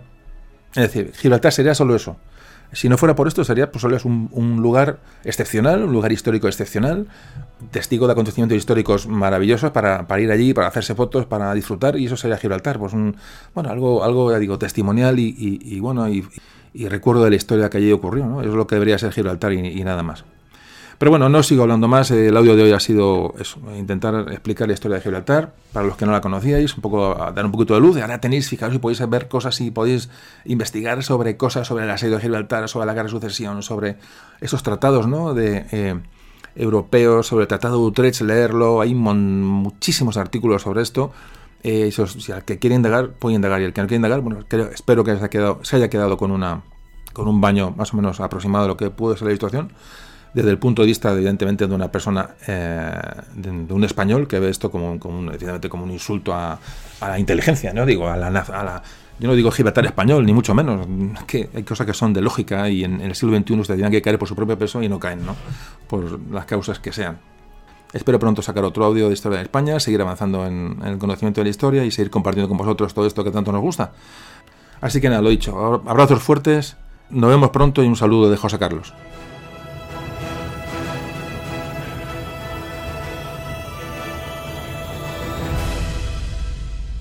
Memorias de un tambor.